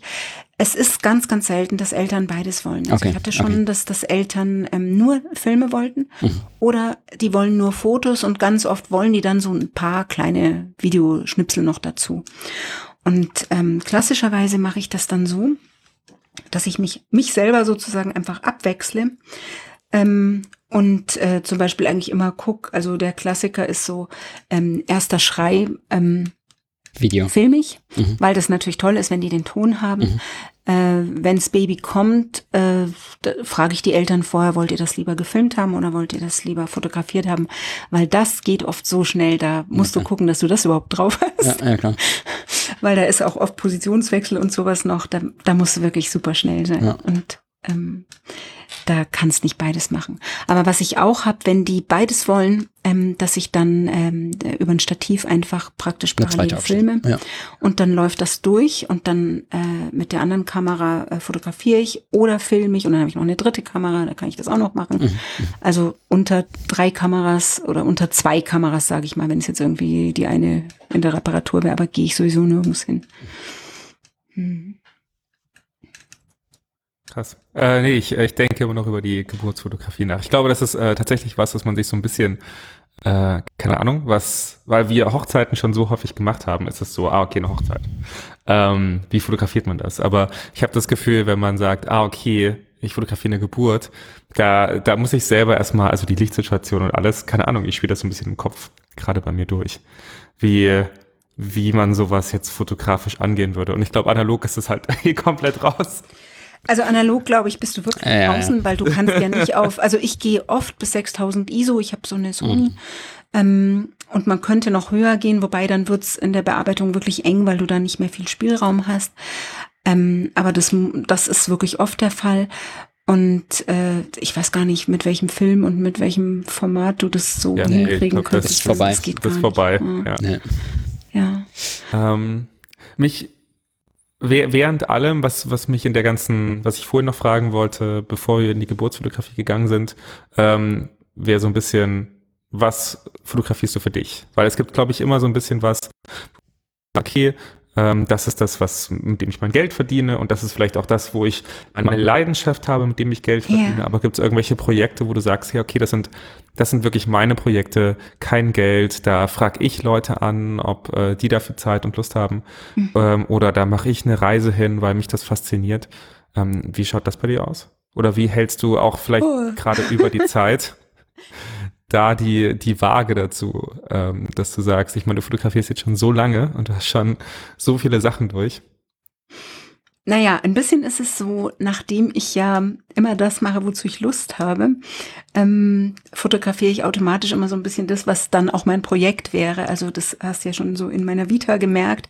Ich switche immer so ein bisschen. Also das habe ich in der Fotografie immer gemacht, wenn ich Bock hatte. Äh, was weiß ich, zum Beispiel hatte ich mal ein Jahr lang wirklich Bock drauf, ganz viel Architektur zu machen.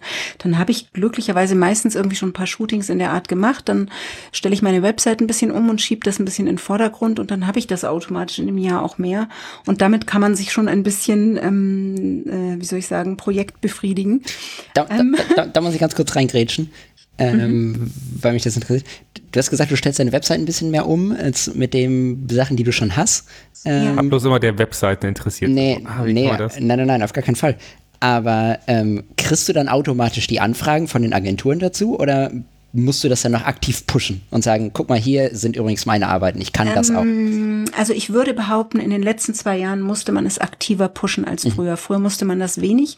Da haben die Leute irgendwie gegoogelt und haben einen dann gefunden und dann ähm, war das so. Mhm. Ich habe dann aber mit Schrecken festgestellt, da wären wir jetzt schon wieder bei einem ganz anderen Thema, obwohl ich denke, wir springen gerade so, weil wir ja auch irgendwie über die traurigeren Geburten auch noch nicht gesprochen haben.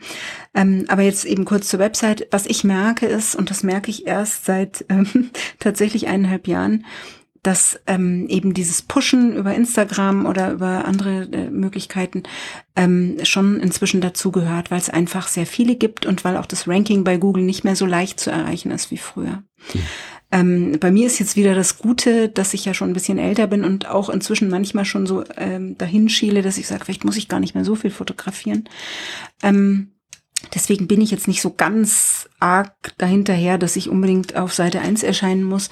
Ähm, und bei Geburtsfotografie ist das noch relativ leicht, weil es noch nicht so viele gibt. Da bin ich sowieso auf Seite 1 ganz oben. ähm, aber ähm, tatsächlich, ich glaube, wenn ich jetzt sagen würde, ich will auf einmal wieder ganz viel Architektur machen, dann müsste ich das aktiv pushen. Okay. Ähm, das Witzige bei mir war, ich habe, äh, meine Steuerberaterin hat mir vor ungefähr, boah, mindestens acht Jahren schon gesagt, geh zu Instagram und mach das mal, ähm, das ist gut. Äh, meine erfolgreichsten Fotografen, die ich so vertrete, die sind alle bei Instagram und ich hatte echt keinen Bock. Mhm. Und dann ähm, habe ich so halbherzig meinen, und damit wären wir sozusagen bei meinen Spaßprojekten, mein meinen Urlaubsaccount sozusagen als Instagram-Account eingerichtet, weil ich gedacht habe, ah, wie praktisch, da muss ich niemanden um Veröffentlichungen fragen. Da knall ich einfach so die Landschaften rein, die ich fotografiere. Ähm, und der lief von alleine total gut. also es klingt immer so, als ob mir alles so zufliegt, überhaupt nicht. Also das ist schon so, dass man natürlich dann auch sich ja, ja umguckt klar. auf anderen Seiten, äh, wo irgendwie Naturfotos drin sind, die man auch wieder cool Es bleibt findet. ja trotzdem viel Arbeit. Ähm, das war ja auch vor acht Jahren, da hat Instagram sich quasi noch selbst äh, gepusht. Ja. Und dann hatte ich irgendwie ganz schnell über 1000 Follower und habe mir gedacht, ach, Instagram ist ja eine leichte Sache, aber ich habe jetzt trotzdem keine Lust, weil das geht ja so mit den Porträtfotos, dann habe ich ja genug zu tun. Mhm. Und als ich dann ähm, das mit der Geburtsfotografie, das war so ein, wie soll ich sagen, fast ein Heureka-Moment. Ich habe das immer eben so still gemacht und habe dann irgendwann echt per Zufall festgestellt, als ich mal äh, Geburtsfotografie eingegeben habe, aber ich gedacht habe, ich würde es ja doch gerne auf meine Website stellen, festgestellt, hoppla, in Deutschland gibt's ja schon überall Geburtsfotografen, nur in München nicht. Und bin wirklich aus allen Wolken gefallen, weil das komplett an mir vorübergezogen ist, weil ich irgendwie ewig nicht mehr sowas gegoogelt habe. Und dann habe ich mir gedacht, ja, okay, gut, dann muss ich mal ähm, dann mal meine Münchner Website ein bisschen pushen.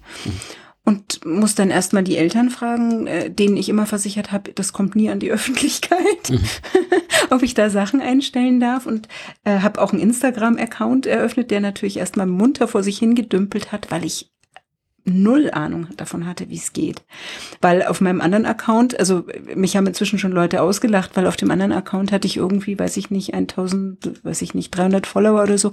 Die haben dann alle gesagt, du bist ja doof, warum hast du nicht einfach die Geburtsfotos dahingestellt, dann würdest du schon mal gut dastehen. Aber das fand ich unehrlich ja. und habe also so ganz brav eben mit einem Geburtsfotografie-Account angefangen dann habe ich auch noch den großen Fail begangen, dass ich einfach Geburtsfotografie München eingegeben habe.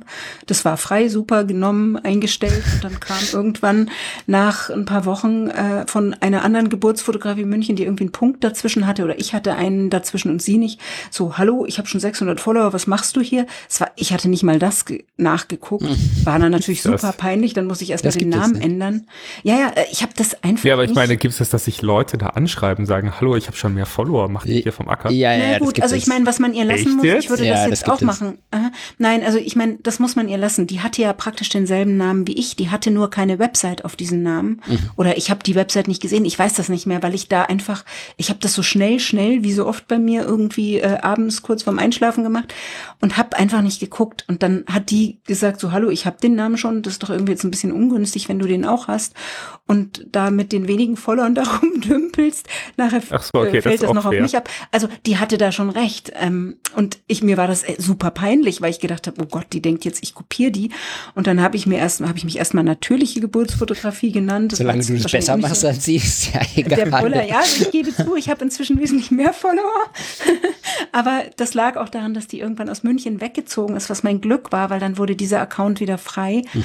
Und der lag mir schon sehr am Herzen, weil das ja einfach, sage ich mal, äh, nahe liegt, wenn Leute das googeln, dass sie dann ja, Geburtsfotografie klar. und München eingeben. Und dann freut man sich natürlich, wenn man den Namen auch haben darf. Aber ähm, das war reines Glück, dass, dass sie weggezogen ist, wobei ich glaube ich schon mehr Follower hatte, als sie noch hier wohnte dann. Ähm, aber Sorry, ich habe dich jetzt komplett weg von der Frage von Chris gebracht mit meiner Zwischenfrage. Ich mich wahrscheinlich selber jetzt auch. Was hattest du gefragt? ja, ich hatte eigentlich gefragt, wie du deine persönlichen Interessen und was, was du persönlich ja, genau, machst. Ja, genau. Ähm, genau, ähm, dann beantworte ich das schnell. Also ich versuche das immer so einzubauen. Damals habe ich einfach ähm, äh, ab und zu gerne Naturfotos gemacht. Dann habe ich noch gerne, weil ich ja eben aus der Grafik komme, so Kunst gemacht und ein bisschen ähm, äh, auch so mit Photoshop-Sachen oder auch mal zwischendrin wieder gemalt, so als, als Hobby äh, und habe da sogar mal so ganz gut Geld damit verdient, auch zwischendrin. Ich hatte auch mal als Schwerpunkt dann äh, Ausstellungen äh, zu konzipieren und, und Fotos in Firmen reinzuhängen und habe hab da fast mein umsatzstärkstes Jahr sogar mal damit gehabt und habe so, so, so Firmen ausgestattet mit, mit äh, großformatigen Fotos. Ähm, ja, aber ich schieb das immer so ein bisschen in die Projekte und ich habe ehrlich gesagt äh, zu wenig Zeit für sowas. Also ich habe auf jeden Fall, das ist sehr gut, sollte ich mal irgendwann in Rente gehen, eine super lange äh, Bucketlist, was ich dann noch äh, alles machen will. Aber und ich habe auch immer viele Projekte noch so im Kopf, die dann irgendwie später sich dann mal verwirklichen. Ich, ich, ich konkretisiere die Frage von Chris nochmal. Äh, ähm, einfach weil, weil du da jetzt so gut drüber gesprochen hast. Kannst du äh, also kannst du die Kamera noch in die Hand nehmen als Hobby oder wenn du in den Urlaub fährst, nimmst du deine Kamera mit ja. oder sagst du, nee, lass mich in Ruhe? ähm, also das Lustige ist ja, ich habe einen, mein bester Freund, Max ist ja auch Fotograf, Max Ott, den, den könntet ihr auch mal interviewen, ist ein sehr interessanter Mensch mit einer sehr an, angenehmen Stimme. Ähm, und der Max und ich, wir finden das immer total lustig, weil wenn wir uns privat treffen, dann treffen wir uns ja oft und sagen so, wir würden jetzt, äh, was weiß ich, zusammen was trinken oder wir quatschen einfach nur und es passiert eigentlich immer, dass wir irgendwann die Kamera in die Hand nehmen und irgendwas ausprobieren und dann schon wieder hobbymäßig unterwegs sind. Okay. Also wir haben auch in den viel beschäftigsten Zeiten, wenn wir uns getroffen haben, irgendwie um nachts äh, äh, um die Häuser zu ziehen, dann haben wir manchmal die Kamera mitgenommen, um dann in der Früh irgendwo den Sonnenaufgang zu fotografieren. Okay, okay, also das schon. Absolut. Ja. Ja. Also meine Familie wird immer noch genervt und, und mein man muss immer noch warten. Also ich habe zum Beispiel, das ist auch typisch ich, äh, letztes Jahr, der Martin, also mein Mann ist Drachenflieger und ich fliege manchmal so Tandem Und ich habe dann letztes Jahr auch einen Tandemflug gemacht, aber habe den Typen dann irgendwie auch gleich meine Kamera mitgenommen und Fotos gemacht und mit denen dann gleich wieder den Deal gemacht, äh, dass ich doch auf irgendeiner Challenge äh, Tandem mitfliegen kann und dann dafür die Challenge fotografiere, damit ich den Tandemflug nicht zahlen muss. Was sehr, sehr cool ist, weil man dann sehr, sehr lang im, in der Luft bleiben darf. Mhm. Und beim Tandemflug normalerweise, wenn du nicht irgendwie mehr bezahlst, dann, dann darfst du nur abgleiten. Und es ist viel cooler, wenn man, wenn man Streckenflug machen kann. Ja, klar. Ja. Ja, schön. Ähm, Krass, das ist ein witziges. Okay. Ich würde. Ich finde es witzig, dass man also, über sozusagen den dazu zum Drachenfliegen kommt. Aber das äh, war jetzt gerade nur. Ja, ich bin ja über, über meinen Mann zum Drachen. Also ich bin ja auch leider fliege ich ja nicht selber, weil ich ja, ja. nicht die Zeit hätte, irgendwie das einen Kurs zu machen. Aber ähm, äh, man kann überall fotografieren. So. Ja, ja klar. Das stimmt. Ja. Und das ist halt wirklich, man kann auch alles fotografieren und alles, was so dann doch die nächste Nische ist, ist nochmal voll interessant. Ja. Pablo? Ähm, ja, ich, ich bin noch mal so ein bisschen äh, gerade durch deine Webseite gegangen, sowohl durch die Geburtenseite als auch durch die andere. Du trennst es ja äh, relativ gut. Ähm, und äh, wenn wir jetzt noch mal weggehen von der, von der Geburtsfotografie, ähm, dann ist es ja eine sehr runde Mischung aus ähm, äh, äh, Landschaften und äh, Porträts von bekannten Gesichtern, würde ich mal sagen. Ähm, machst du das äh, bei den Porträts jetzt in dem Sinne alles für Agenturen oder schreiben dich die Leute direkt an, einfach weil du schon mit denen oder mit Freunden von denen oder Bekannten oder wie auch immer gearbeitet hast? Oder kommt das alles über Agenturgeschäft bei dir rein? Also über Agenturen mache ich momentan ganz, ganz, ganz wenig. Mhm. Ähm, äh, meistens geht's über Verlage, äh, mhm. weil das meiste Autorenshootings sind. Oder auch mal, ähm, dass die mich direkt anschreiben. Also dass die ja, wie schon gesagt, entweder habe ich für die gearbeitet oder äh, irgendeiner hat einen Job gewechselt und nimmt mich in die andere Firma mit und dann fragt die Firma persönlich an. Genau. Cool. Und ja, ich vermute, das ist auch deutlich angenehmer, wenn die Leute dich direkt ansprechen, als das, als wenn da eine Agentur zwischenhängt, oder? Also ich hatte immer das Gefühl, so, ja, Agenturen fand ich immer ein bisschen schwieriger ja, ich mein, als gut, Zwischenvermittler. Ähm, was stimmt, ich habe mal, ähm, ist auch wieder was ganz anderes, aber hat mit Landschaften zu tun. Ich habe mal für eine große Agentur, ähm, äh, auch wieder lustig, hatte ich auch Lust drauf. Ich wollte immer mal Mecklenburg-Vorpommern kennenlernen, weil wir da nie in Urlaub hingefahren sind, weil man ja immer in den Süden fährt, wenn man in Bayern wohnt. Und dann hat mal eine Agentur angefragt, ob ich Lust habe für den Tourismusverband, das, das ganze MacPom durchzufotografieren. Das fand ich natürlich super. Cool. Da war der Schwerpunkt in dem Sommer dann an der Reisefotografie tatsächlich. Ich habe während Corona Und zweimal Urlaub in Mecklenburg-Vorpommern gemacht. Okay, wie fandest du? Er kommt auch aus Hamburg. Ich komme aus Hamburg. Wir müssen entweder nach Mecklenburg-Vorpommern oder nach Dänemark fahren. So viel mehr Optionen haben wir nicht. Oder einfach in Hamburg bleiben. Ich fand's super. Wie fandest du es? Ich fand's okay, super. Wo warst du denn? Äh, Kanutouren natürlich, äh, auf der Seenplatte. Äh, ah, äh, Kanutouren. Okay, ja, Kanutouren. Ja. Mhm. Die habe ich leider nicht gemacht. Also Seenplatte habe ich schon fotografiert, ja. aber dafür war keine Zeit. Ähm, Nee, und da war es so, dass ich das Gefühl hatte, dass die Agentur sogar sehr angenehm war, mhm. weil wir hatten da durch diesen Tourismusverband so unglaublich viele Ansprechpartner. Also du warst am Tag ungefähr an vier Locations mit vier verschiedenen Ansprechpartnern, meistens zwei oder drei Leute, die dann von dem jeweiligen Tourismus, weiß ich nicht, tralala vor Ort ähm, dabei waren. Und jeder hatte andere Wünsche. Und wenn dich da jeder einzeln angeschrieben hätte, du wärst verrückt geworden. Weil das war immer so ein bis eineinhalb Wochen Shooting dort. Also da sind wir wirklich von morgens bis abends ähm, durch, durch die Gegend gereist äh, und haben die, die Hotspots quasi da fotografiert, die ähm, gut gezeigt werden sollten.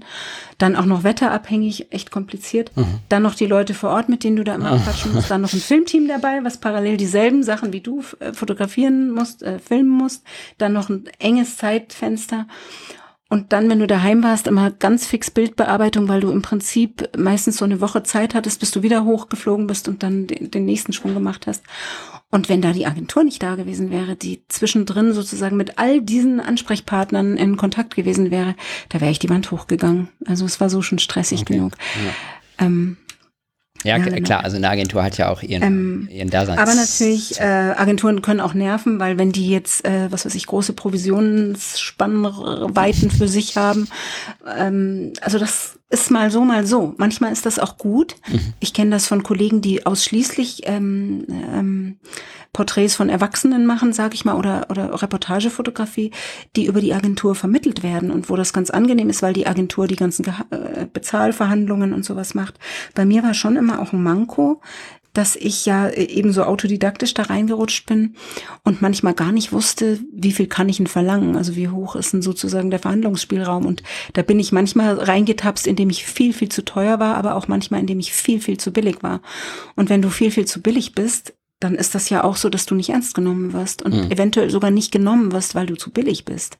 Das ist, glaube ich, häufig ein Thema. Also ja. Ich kenne das, Pablo und ich sind so eine Fotograf äh, Fotografengruppe und mhm. da gibt's tatsächlich, also, also eine WhatsApp-Gruppe einfach, glaube ich, wie es viele gibt, aber da gibt's auch relativ häufig die Frage, hey, ich habe das und das Projekt, wie, mhm. wie würdet ihr das äh, kalkulieren? Mhm. Und das ist eigentlich auch immer ganz wichtig zu, oder ganz, ganz interessant zu sehen, ähm, wie andere Leute da rangehen und äh, das halt wirklich sowas zu bepreisen manchmal halt doch relativ schwierig ist. Total. W das ist total schwierig. Ja. Also ich bin bei Freelance und wir haben das ganz oft schon durchdiskutiert und das Witzige ist, das kann ich selber aus Erfahrung sagen, ich habe praktisch schon für dasselbe Projekt zum Teil nur die Hälfte und zum Teil das Doppelte von einem Basispreis bekommen, obwohl das im Prinzip Projekte waren, wo die Kunden identisch waren. Also es war jetzt nicht derselbe Kunde, der das mhm. zahlt, aber ähm, ich sage jetzt mal Beispiel, ein Covershooting für eine Zeitschrift oder, oder für einen Verlag. Und obwohl du weißt, die Zeitschriftenauflage ist dieselbe, der Verlag ist gleich bekannt wie der andere, der ist, ist inhaltlich dasselbe, das ist der, was weiß ich, Prominente, der da vorne drauf soll, ist ungefähr gleich bekannt. Also die Auflage ja. des Buches oder der Zeitschrift wird dann auch daraus ähm, resultierend gleich hoch sein. Hatte ich das schon, also es gibt so, ich weiß nicht, ob ihr das kennt, die MFM-Tabelle. Das ja. ist so, eine, so eine Basisrichtschnur, sage ich mal, wenn du gar keine Ahnung hast, was du verlangen sollst. Wobei die meisten Fotografen sagen, dass die MFM-Tabelle ein bisschen über dem liegt, was sie dann tatsächlich bekommen. Aber es ist ja mal so eine Basis. Mhm. Wenn ich mir gar nicht zu helfen wusste und kein Kollege was wusste, dann habe ich mir die oft äh, sozusagen als Basis genommen und dann gesagt, ja, also was weiß ich, äh, ich krieg für ein Covershooting äh, 1200 Euro und es gab äh, Verlage, die gesagt haben, nee, never ever, wir zahlen bestenfalls 600 und es gibt Verlage, wo man dann vielleicht schon mal so von einem Kollegen was gehört und sagt, mm, ich würde gern äh, 2400 haben und die sagen, ja, ist gebongt, aber mehr sollte es nicht sein. Mhm. Also so unterschiedlich und also ich selber bin da auch jetzt gar nicht so cool, wie das klingt. Es gibt einfach Projekte, die ich unbedingt machen will und wo ich sage, ich würde das für wahrscheinlich für null machen, wenn ich das machen kann, weil ich es einfach machen will.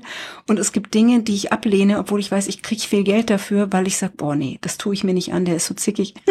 oder mhm, oder das klar. sind so blöde, das ist so ein blöder Tag, äh, den spare ich mir. Aber hast du, hast du das, äh, das Gefühl, also wie, wie drücke ich das charmant aus, Chris?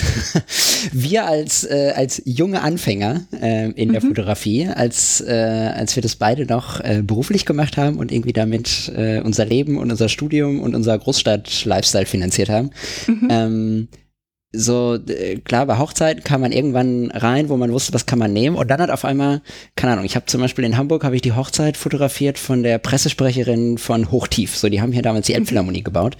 Und dann hat die mich angerufen nach ihrer Hochzeit und meinte, ja, ähm, Hochzeit wäre super, alles cool. Sie hätte jetzt hier so wichtige Pressetermine in der Elbphilharmonie mit Hochtief mhm. und irgendwie Eröffnungsfeier und so und sie würde mich gerne als Pressefotografen buchen.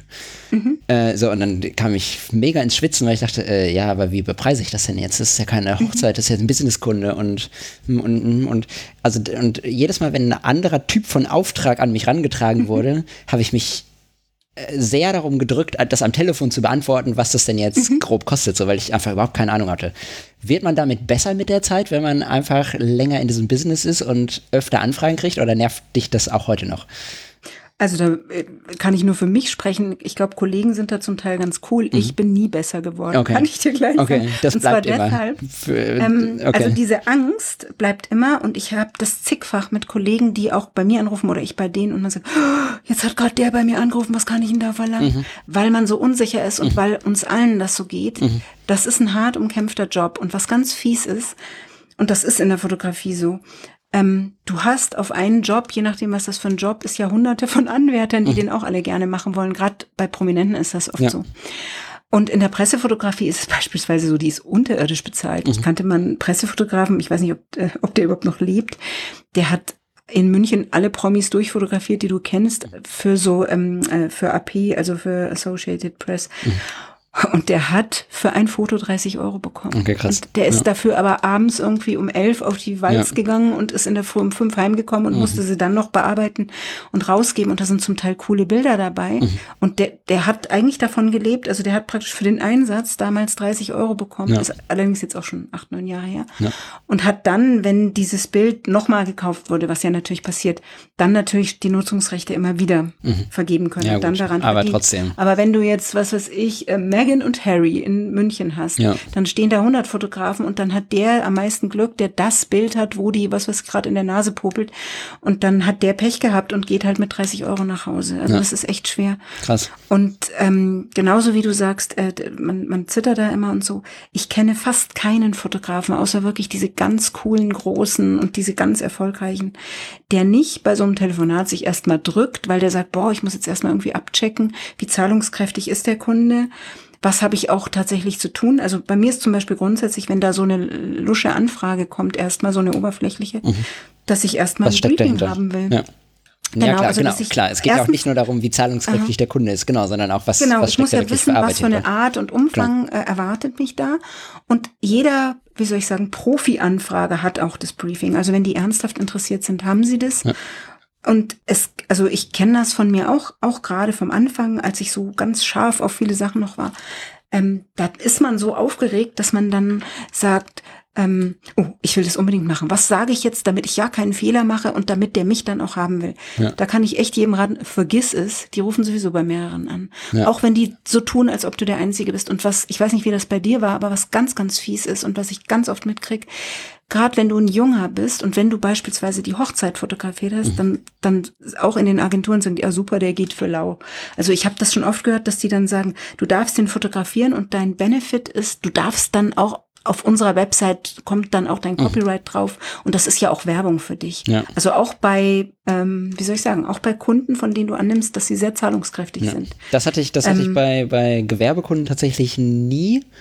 Ähm, also zum Beispiel, wenn wir jetzt mal bei diesem Beispiel bleiben, ähm, die haben mich bei der Hochzeit, haben die mich fies gedrückt, ne, weil sie auch meinten so, ja, aber wir machen dann Mhm. Ja, das ist ganz Brautpaar, so. genau, das Brautpaar-Shooting machen wir dann in der, äh, in der Elbphilharmonie, in der, äh, da war die noch nicht eröffnet, in der Baustelle der Mhm. Ja. Elbphilharmonie. Und ich Da dachte, hast du doch Glück. und ich dachte, ja, Mhm. wie geil ist das denn? Natürlich machen wir die, El die Brautpaar-Shootings in der Elbphilharmonie-Baustelle so. Ist doch mega geil, hat das sonst keiner. Äh, und dann kannst du die auf die Webseite packen und alles geil. Exakt. Das Und da der, haben sie wie mich, geil ist da, das denn da haben sie mich richtig hart gedrückt bei der Hochzeit und danach, aber da wusste ich noch nicht, dass sie mich danach nochmal angerufen haben. Und danach haben die mich aber wirklich jahrelang durchgebucht, äh, dass ich für Hochtief allerlei äh, Cool. Sachen in Hamburg Dann ist ja habe. gut. Und da hat sie von Anfang an gesagt so, übrigens, das bezahle ich nicht privat, das bezahlt die Firma. Da kannst du ruhig auf deinen normalen Satz nochmal 30 Prozent draufschlagen. Das, also das ist wirklich äh, auch Und das cool, ich mega, weil, total. dass sie das auch macht, wenn Ja. sie dich selber bei der Hochzeit drückt, weil ich Ja. jetzt behauptet hätte, ich muss mir das merken und das dann anderen als Positivbeispiel erzählen. Ähm, ich habe das meistens so erlebt, wenn die Leute so rumknausern, dann knausern sie überall. Und ähm, wenn das Branchen sind, die vielleicht denen es auch gerade nicht so gut geht, also bei Verlagen ist das oft so, dann knausern sie noch mehr. Mhm. ja, das glaube ich. Und ähm, da, also ich kenne das von Kollegen, die wirklich sagen, was, du hast für das Buch irgendwie für deine Bilder, äh, also ich stelle auch oft ähm, so Stockfotos für Bücher zur Verfügung und natürlich kriege ich da immer Geld dafür. Und ich kenne Fotografinnen, die dann sagen, was? Die haben gesagt, ich komme ins Buch und das ist Ehre genug. Selber Verlag, selbes Buch. Mhm.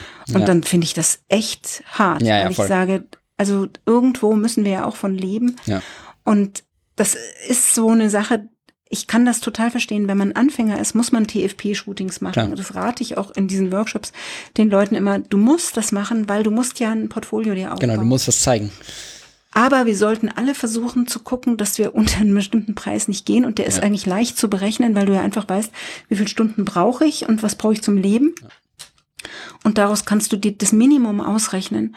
Und wenn du da drunter gehst, und das machen also gerade in der Familienfotografie jede Menge Fotografen, dann hast du zwar kurzfristig ähm, Erfolg, aber ich kenne unzählige, die haben mich fünf Jahre meines Weges begleitet und dann waren sie plötzlich nicht mehr da. Ja, ja Und klar. ich denke, das liegt immer daran, dass die sich nicht trauen, weil die auch nicht wissen, wie verklicker ich das jetzt meinen Stammkunden, dass ich plötzlich 100 Euro mehr verlangen muss. Aber ich denke mir, gute Arbeit darf das wert sein. Und das ist der Standardsatz, den du überall hörst, aber das ist wirklich so. Mhm. Ähm, da darf man nicht drunter gehen. Ja, nee, das stimmt, das sehe ich auch so.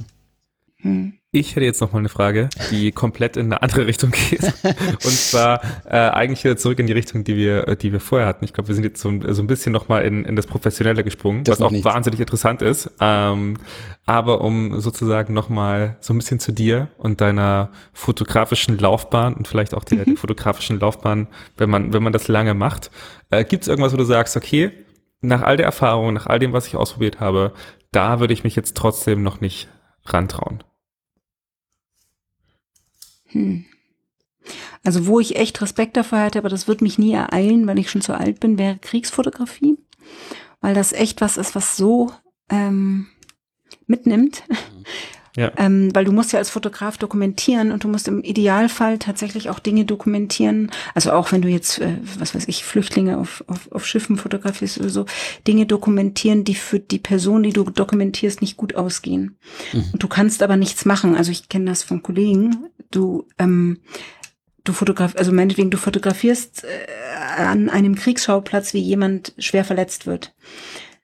Äh, du musst die Fotos davon machen, weil im Idealfall, wenn diese reißerischen Fotos in der Zeitung zu sehen sind, berührt das die Menschen und es ändert sich was. Also das ist ja die Intention mhm. der meisten Fotografen, die das machen. Das ist nicht Schaulustigkeit, sondern die meisten sagen, ich will ja irgendwie gucken, dass das, dass die Welt die Augen aufreißt. Ähm, aber du kannst nicht die Kamera beiseite legen also das kannst du manchmal schon und, und erste Hilfe leisten, aber es ist ja oft so, dass du selber in der Schusszone mhm. stehst und dein Leben lassen würdest, wenn du das machst.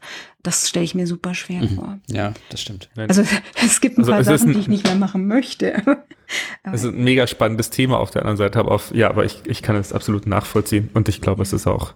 Und was ich mir auch nicht mehr zutraue, also das muss ich auch sagen, was ich früher super gern gemacht hätte. Also früher war ich ja so, ich wollte immer so gern ähm, irgendwie in, in extreme Klimazonen und da irgendwie tolle Fotos machen. Also so an der Antarktis oder irgendwo ganz oben auf dem Berg oder im Dschungel oder so. Und jetzt war ich schon mal ganz oben auf dem Berg und war auch schon mal im Dschungel und habe festgestellt, oh wow, ist gar nicht so lustig. Ganz vor allen kalt. Dingen. Äh, ja, nicht nur das, also das ist gar nicht so schlimm, aber tatsächlich, also ich war jetzt mal in, äh, in Kolumbien auf dem Santa Isabel, der ist über 5000 Meter und ich habe echt echt Probleme mit Kopfschmerzen und so gehabt. Wenn du nicht Wochen hast, wo du dich eingewöhnen kannst, dann ist das ja. ähm, schwierig. Und ähm, es ist tatsächlich so, dass die Unterkünfte ähm, da bin ich anspruchsvoller geworden. Also, die Matratze ähm, wird, wird, zu hart auf Dauer. Äh, ja, oder die Hängematte oder ja. die Isomatte. Ja. Also wir waren auch äh, mal eben da auf, äh, das war auch auf dem Santa Isabel in einer Unterkunft da bist du wirklich praktisch auf Holzbrettern gelegen über Nacht und musstest aber irgendwie in der Früh um vier raus und ich konnte aber irgendwie nachts nicht schlafen. Ich habe zum ersten Mal in meinem Leben Schlaftabletten genommen, weil ich dachte, ich mache hier kein Auge zu. Ja. Ähm, und das sind so Sachen, da hätte ich früher überhaupt nicht dran gedacht und hätte gesagt, ah cool, ich muss da mit. Und inzwischen muss ich zugeben, siegt die Bequemlichkeit. Und ich sag, ach nee, war ist schön spannend, aber jetzt nicht unbedingt ich. So, also das liegt, es ist vielleicht echt dem Alter geschuldet. Ähm, genau. Und äh, also solche Sachen, was ich wahnsinnig gerne machen würde noch, also was echt ein Traum wäre, wäre wirklich mal so Tierfotografie, mhm. wo man zwar stundenlang in seinem Tarnzelt hockt, aber mhm. das, also ich kenne ein paar Tierfotografen wiederum, die sagen, das ist mit, auch. Mit dem großen 600er. Du mhm, willst nur diese Sigma-Fotografie. Nee, gar nicht unbedingt mehr. Ich bin ja inzwischen so, dass Grüne. ich eigentlich. Das möchtest nee. du nochmal ausprobieren. nee, das finde ich sogar eher schwierig, ähm, weil ich mir denke so, oh nee, da muss ja ein Stativ benutzen und der Chrissy weiß das ja, oder Chris muss ich ja sagen, zwischen du weißt das, das ja. Das Chrissy sagen im Podcast. Ich hasse Blitzen, ich hasse äh, Stative, ich hasse ja, alles Technische. Okay.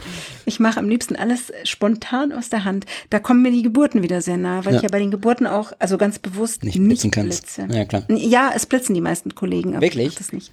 Ja. Ich hätte gedacht, dass das so ein, so ein ungeschriebenes Gesetz ist, das bei Hab der Geburt bis vor eineinhalb Jahren auch gedacht. nicht geblitzt wird. Also ich nee, würde, ich würde auch, auch keinen, also mhm. wenn ich einen ja. Geburtsfotografen buchen würde, würde ich keinen buchen, der blitzt. So wäre von Anfang an raus. Äh, find, mich wundert ja. das auch. Ich weiß auch nicht, weil ich mit den Kolleginnen persönlich darüber noch nicht gesprochen habe, aber ich mich ehrlich gesagt nicht getraut habe, weil ich Angst habe, dann irgendwie überheblich rüberzukommen. Aber mhm. also ich habe es mir auch nie vorstellen können. Ich habe noch niemals geblitzt. Ähm, also ich kann genau aus dem Grund, weil ich denke, dazu macht man ja irgendwie nicht das Licht aus. Genau. Aber ich glaube, wobei, da müsste man echt so eine Kollegin fragen, dass das so ist, dass die sagen, naja, das ist nur ganz kurz eben, also deswegen vermute ich auch, dass die blitzen, Ähm, äh, das ist nur ganz kurz und äh, dann kriegt das Kind ja kaum was mit. Ich weiß es nicht. Also in wiederum in Amerika ist das voll üblich. Also wenn du auf die Webseiten von amerikanischen Geburtsfotografen gehst, siehst du das auch. Und ich meine, faktisch ist es so, die Preise bekommen meistens die Bilder, die geblitzt sind. Klar, aber ich, aber ich meine, es ist ja nicht nur, ähm, es ist ja nicht nur das Kind, was irgendwie dann den Blitz abkriegt. Ich finde auch, das ja. macht halt auch die Stimmung kaputt. Ja. Ne? Also auch ja. alle anderen, die drumherum stehen, so sehen halt die ganze Zeit dieses Blitzlicht. So, ich traue mich ja nicht mal so bei einer Hochzeit zu blitzen. Ja. In der Kirche würde ich nie, ja. oder im Standesamt würde ich niemals ich nie blitzen. So. Ja. Ähm, aber bei einer Geburt auf gar keinen Fall. Ja. Ja, aber am Ende hast du noch den, den Beat drin, wenn das Ding wieder geladen ist. ja, nee, also ich weiß es nicht. Ähm, wie das dann angenommen würde, so ich denke schon, weil ich habe ja sehr erfolgreiche Fotografen, Kollegen, die blitzen und die sind trotzdem sehr erfolgreich. Ich denke, das ist vielleicht dann auch ein anderes Klientel. Also ich kann ja nicht prüfen, wer nicht bei mir anruft und wer dann äh, sich für andere entscheidet sozusagen. Und vielleicht entscheiden die sich ja, weil die sagen, nee, wir wollen aber alles knackscharf haben. Weil ja. bei mir ist das schon oft sehr körnig dann auch. Na gut, das gehört dazu. Ja. Naja. Gibt es irgendwas von deiner Seite, was du über deinen Werdegang oder über dein Leben oder über Fotografie als Langzeitgeschäft ähm, noch loswerden möchtest. Jetzt, hast, jetzt, jetzt, sollten. jetzt hast du das so bei Pietätslos ja einfach reingeworfen. Ich dachte, ich dachte, du, du sagst jetzt ganz einfühlsam, äh, dass wir schon relativ viel, viele Minuten auf der Uhr haben. Ach so, nee, ich hätte. Ich habe weder das, das eine noch das andere gecheckt. Ich fand es nicht pietätlos und ich fand auch, ich habe es noch nicht mal als Hinweis äh, bemerkt. Ich habe auch nicht auf die Uhr geguckt. So. Ähm, das war eigentlich auch noch als, als Frage, die, Absch also die in den Abschluss überleitet, gedacht. Mhm. Noch nicht als der, der harte okay. Exit. Okay, okay. Ich dachte schon. Okay. Also, was ich ähm, echt loswerden will, ist, ich glaube, ähm, die jungen Fotografen haben es viel, viel, viel schwerer heutzutage, weil einfach die Konkurrenz auch noch viel größer ist. Und äh, dass ich äh, wirklich bewundere, wer das heutzutage durchhält. Also ich denke mir manchmal, wenn ich so auch bei Instagram so die jungen Kolleginnen beobachte, denke ich mir immer, boah, die haben das alles noch vor sich. Wer weiß, worum die noch kämpfen müssen. Und da will ich einfach mal meinen Respekt ausdrücken allen jungen Fotografen gegenüber, die das durchhalten und die da auch mit Herzblut dabei sind. Ich weiß nicht, wenn ich heute noch mal anfangen würde, ob ich es durchhalten könnte. Ja, das verstehe ich. Das wüsste ich auch nicht.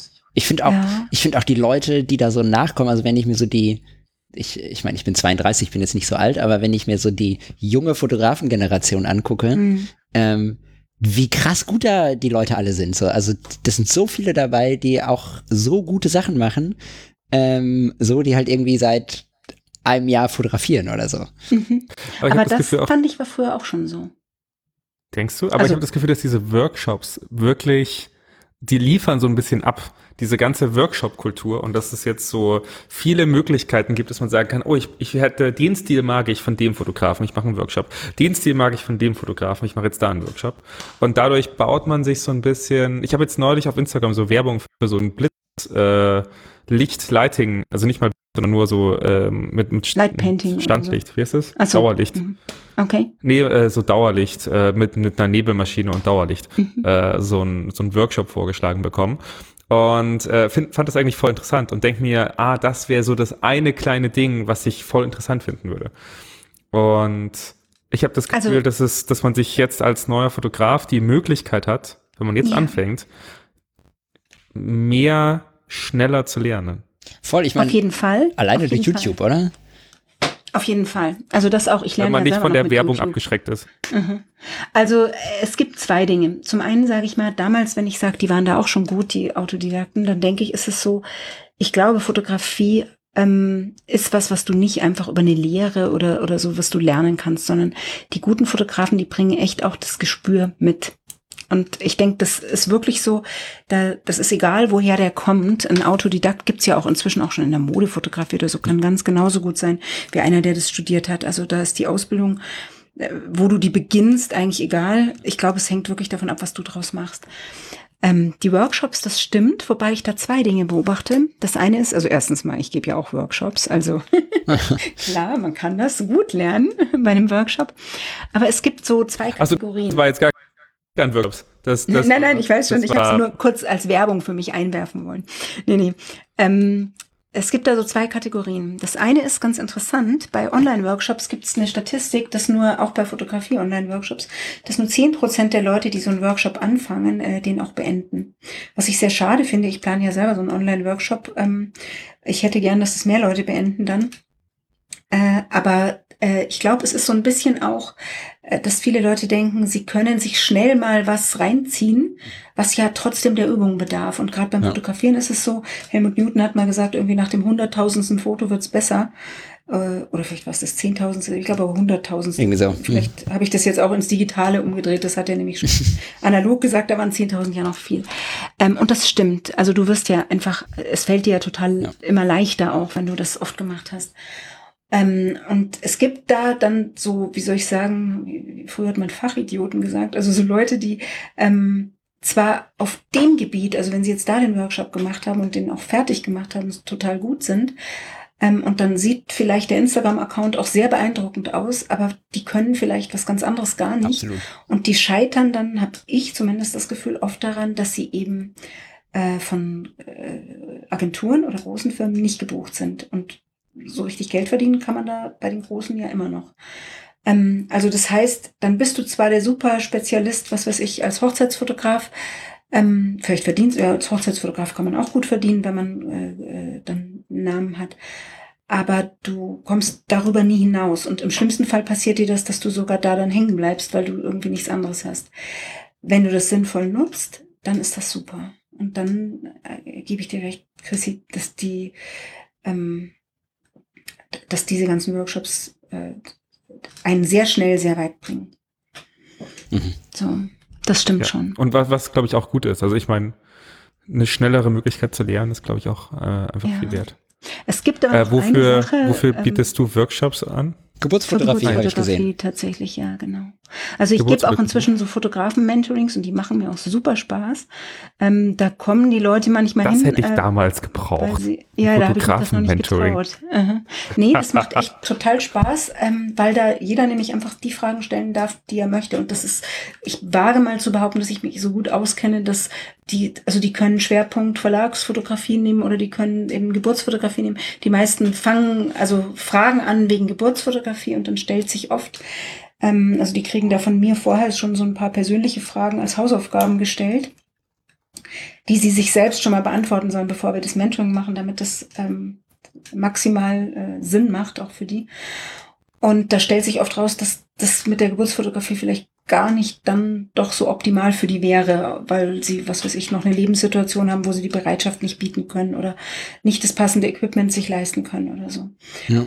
Und ähm, dann ist das bei dem Mentoring aber oft ganz toll, weil die dürfen echt die peinlichsten Fragen stellen, wenn sie wollen. Und oft kommen so Fragen wie, äh, ich weiß nicht, wie ich Follower bei Instagram generiere oder ähm, kaufen. ich weiß nicht, wie man kaufen. Google findet oder so. Nee, kaufen, also definitiv nein, nicht. Nein, nein, das, das war ein Gag, ja. Nee, aber so, ähm, also wo die sagen, das trauen die sich in so einem großen Workshop ja. nicht zu stellen. Äh, aber wenn wir so unter uns sind, ich will ja genau, dass die diese Fragen stellen, weil jeder hat klein angefangen und auch Leute, die schon bekannt als Fotograf sind, stellen oft ganz banale Fragen. Ich übrigens auch.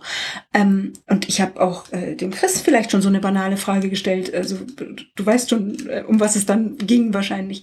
Weil wir haben manchmal Wissenslücken und das ja. ist dann wirklich cool, weil bei diesem Mentoring, das, äh, du kannst dann auch nur zwei Stunden buchen, da kannst du genau diese Themen durchhackeln, wo es bei dir noch hakt und kannst äh, da hoffentlich dann auch was draus gewinnen. Ja, klar. Und eben dann diesen Geburtsfotografie-Workshop, wo ich eben sage, es hat nicht jeder das Glück, für einen Verlag zwei Geburten gleich zu Beginn fotografieren zu dürfen. Oder eine Freundin, die gerade ein Kind kriegt und sagt, oh ja, ich gebe dir dann auch die Bilder frei. Sondern viele wünschen sich das von Herzen zu machen, aber haben keine Chance, da ranzukommen. Und da kann ich bei dem Workshop, äh, glaube ich, ganz gute Hilfestellung leisten. Das, äh, da hatte ich auch noch eine Frage zu, ist mir vorhin schon eingefallen. Oder auch als ich das auf der Webseite gelesen habe. Du hast geschrieben, ähm, du machst, du machst einen Workshop in Geburtenfotografie. Mhm. Ähm, planst, also planst du im Vorfeld mit irgendeinem Pärchen, was ein Kind kriegt und sagt, okay, mm, mm, da habe ich einen Workshop? Oder also ist es eine Trockenübung? Gibt es, wird überhaupt fotografiert oder ist das reine Theorie? Ja, also für mich ist das ist der Foto, der praktische Teil total wichtig. Mhm, Deswegen genau. hake ich auch noch mit meinem Online-Workshop, ja. weil ich finde, ohne den praktischen Teil geht's eigentlich nicht. Mhm. Ähm, es ist tatsächlich so, dass da ein Model da ist normalerweise, die entweder hochschwanger ist ähm, oder auch, äh, wenn das sich blöd ausgeht, dann nicht mehr. Mhm. Ähm, hochschwanger deshalb, weil wenn du dein Kind bekommst, hast du danach eigentlich auch noch einen Bauch. Mhm. Und es ist äh, kein äh, richtiges Kind dabei, weil wir ja üben mhm. und weil ich ja sozusagen den Leuten anhand des Kindes auch zeigen muss, ähm, wie, wie liegt die im Arm oder von welcher Richtung kommt ihr? Das möchte ich keinem Neugeborenen zumuten. Nee, also das würde ich, das, das okay. wäre Kinderarbeit. Das, also das würde ich klar. niemals machen. Klar. Aber es, ich habe ähm, tatsächlich. Ähm, Spielt ihr das dann einfach durch? Macht ihr das? Also das interessiert mich tatsächlich. Macht ihr das mit einer äh? Puppe? Wie wie? wie? Ähm, ja, also das ist äh, keine normale irgendwie Babypuppe oder so, sondern es ist aus einer Filmproduktion eine unglaublich unglaublich echte, muss man sagen. Geil. Ich bin da selber erschrocken, als ja, ich das, das erste Mal gesehen habe. Ähm, Neugeborenen-Puppe, äh, was du auch wirklich nur beim Film so kriegst. Also es gibt ja auch diese Reborn-Puppen, ja. hat mir inzwischen mal jemand erzählt. Ich habe die mal gegoogelt, die sind ganz gruselig, weil die ähm, ähm, so äh, oft so künstlich aussehen oder so niedlich lächeln oder ja, so. Ja, das ist eine Puppe, die schon sehr, sehr der Geburt nahe kommt. Und ähm, die würdest du, also ich meine, das, oh Gott, das muss jetzt schwieriger zu erklären.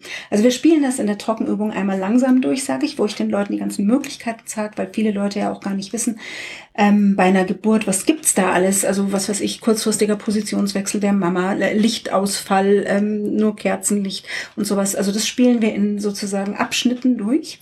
Ja. Also, dass die im Langsamen das mal üben können und cool. dann aber dürfen die nochmal sozusagen im Schnelldurchlauf, weil eine Geburt geht ja auch schnell und wir wollen ja auch die Kunden später nicht bescheißen, die die hätten. Ja ähm, das durchspielen, äh, also als ob das eine Geburt ist, wie die auch abläuft. Dann. Ja, richtig cool. Und natürlich äh, schneller als äh, manche Geburten dauern ja länger, weil Klar. die Zeit haben wir nicht in, in zwei Tagen. Klar. Aber im Prinzip so, dass die das wirklich so mitnehmen, wie das ist, wenn, wenn die Geburt jetzt ist. Ja. Und diese Bilder, dürfen die verwenden, wobei ich denen natürlich schon den Hinweis gebe, dass die ihren Kunden auch sagen müssen, ich hoffe, sie tun das auch, dass das eben äh, Workshop-Bilder sind, weil ich fände ja. das hart, wenn man die Kunden irgendwie äh, da hintergehen würde. Aber die Bilder sind wirklich in so einer Lichtsituation, also die sind, ja. die passieren genauso, wie das wirklich bei der Geburt wäre. Ja. Und äh, die müssen die ja auch später bearbeiten, dann so, wie sie das äh, dann machen. Und da kommen auch unterschiedliche Ergebnisse raus. Also ich hatte klar. schon Workshop-Teilnehmer, die so unglaublich tolle Bilder gemacht haben, dass ich selber schon Panik bekommen habe.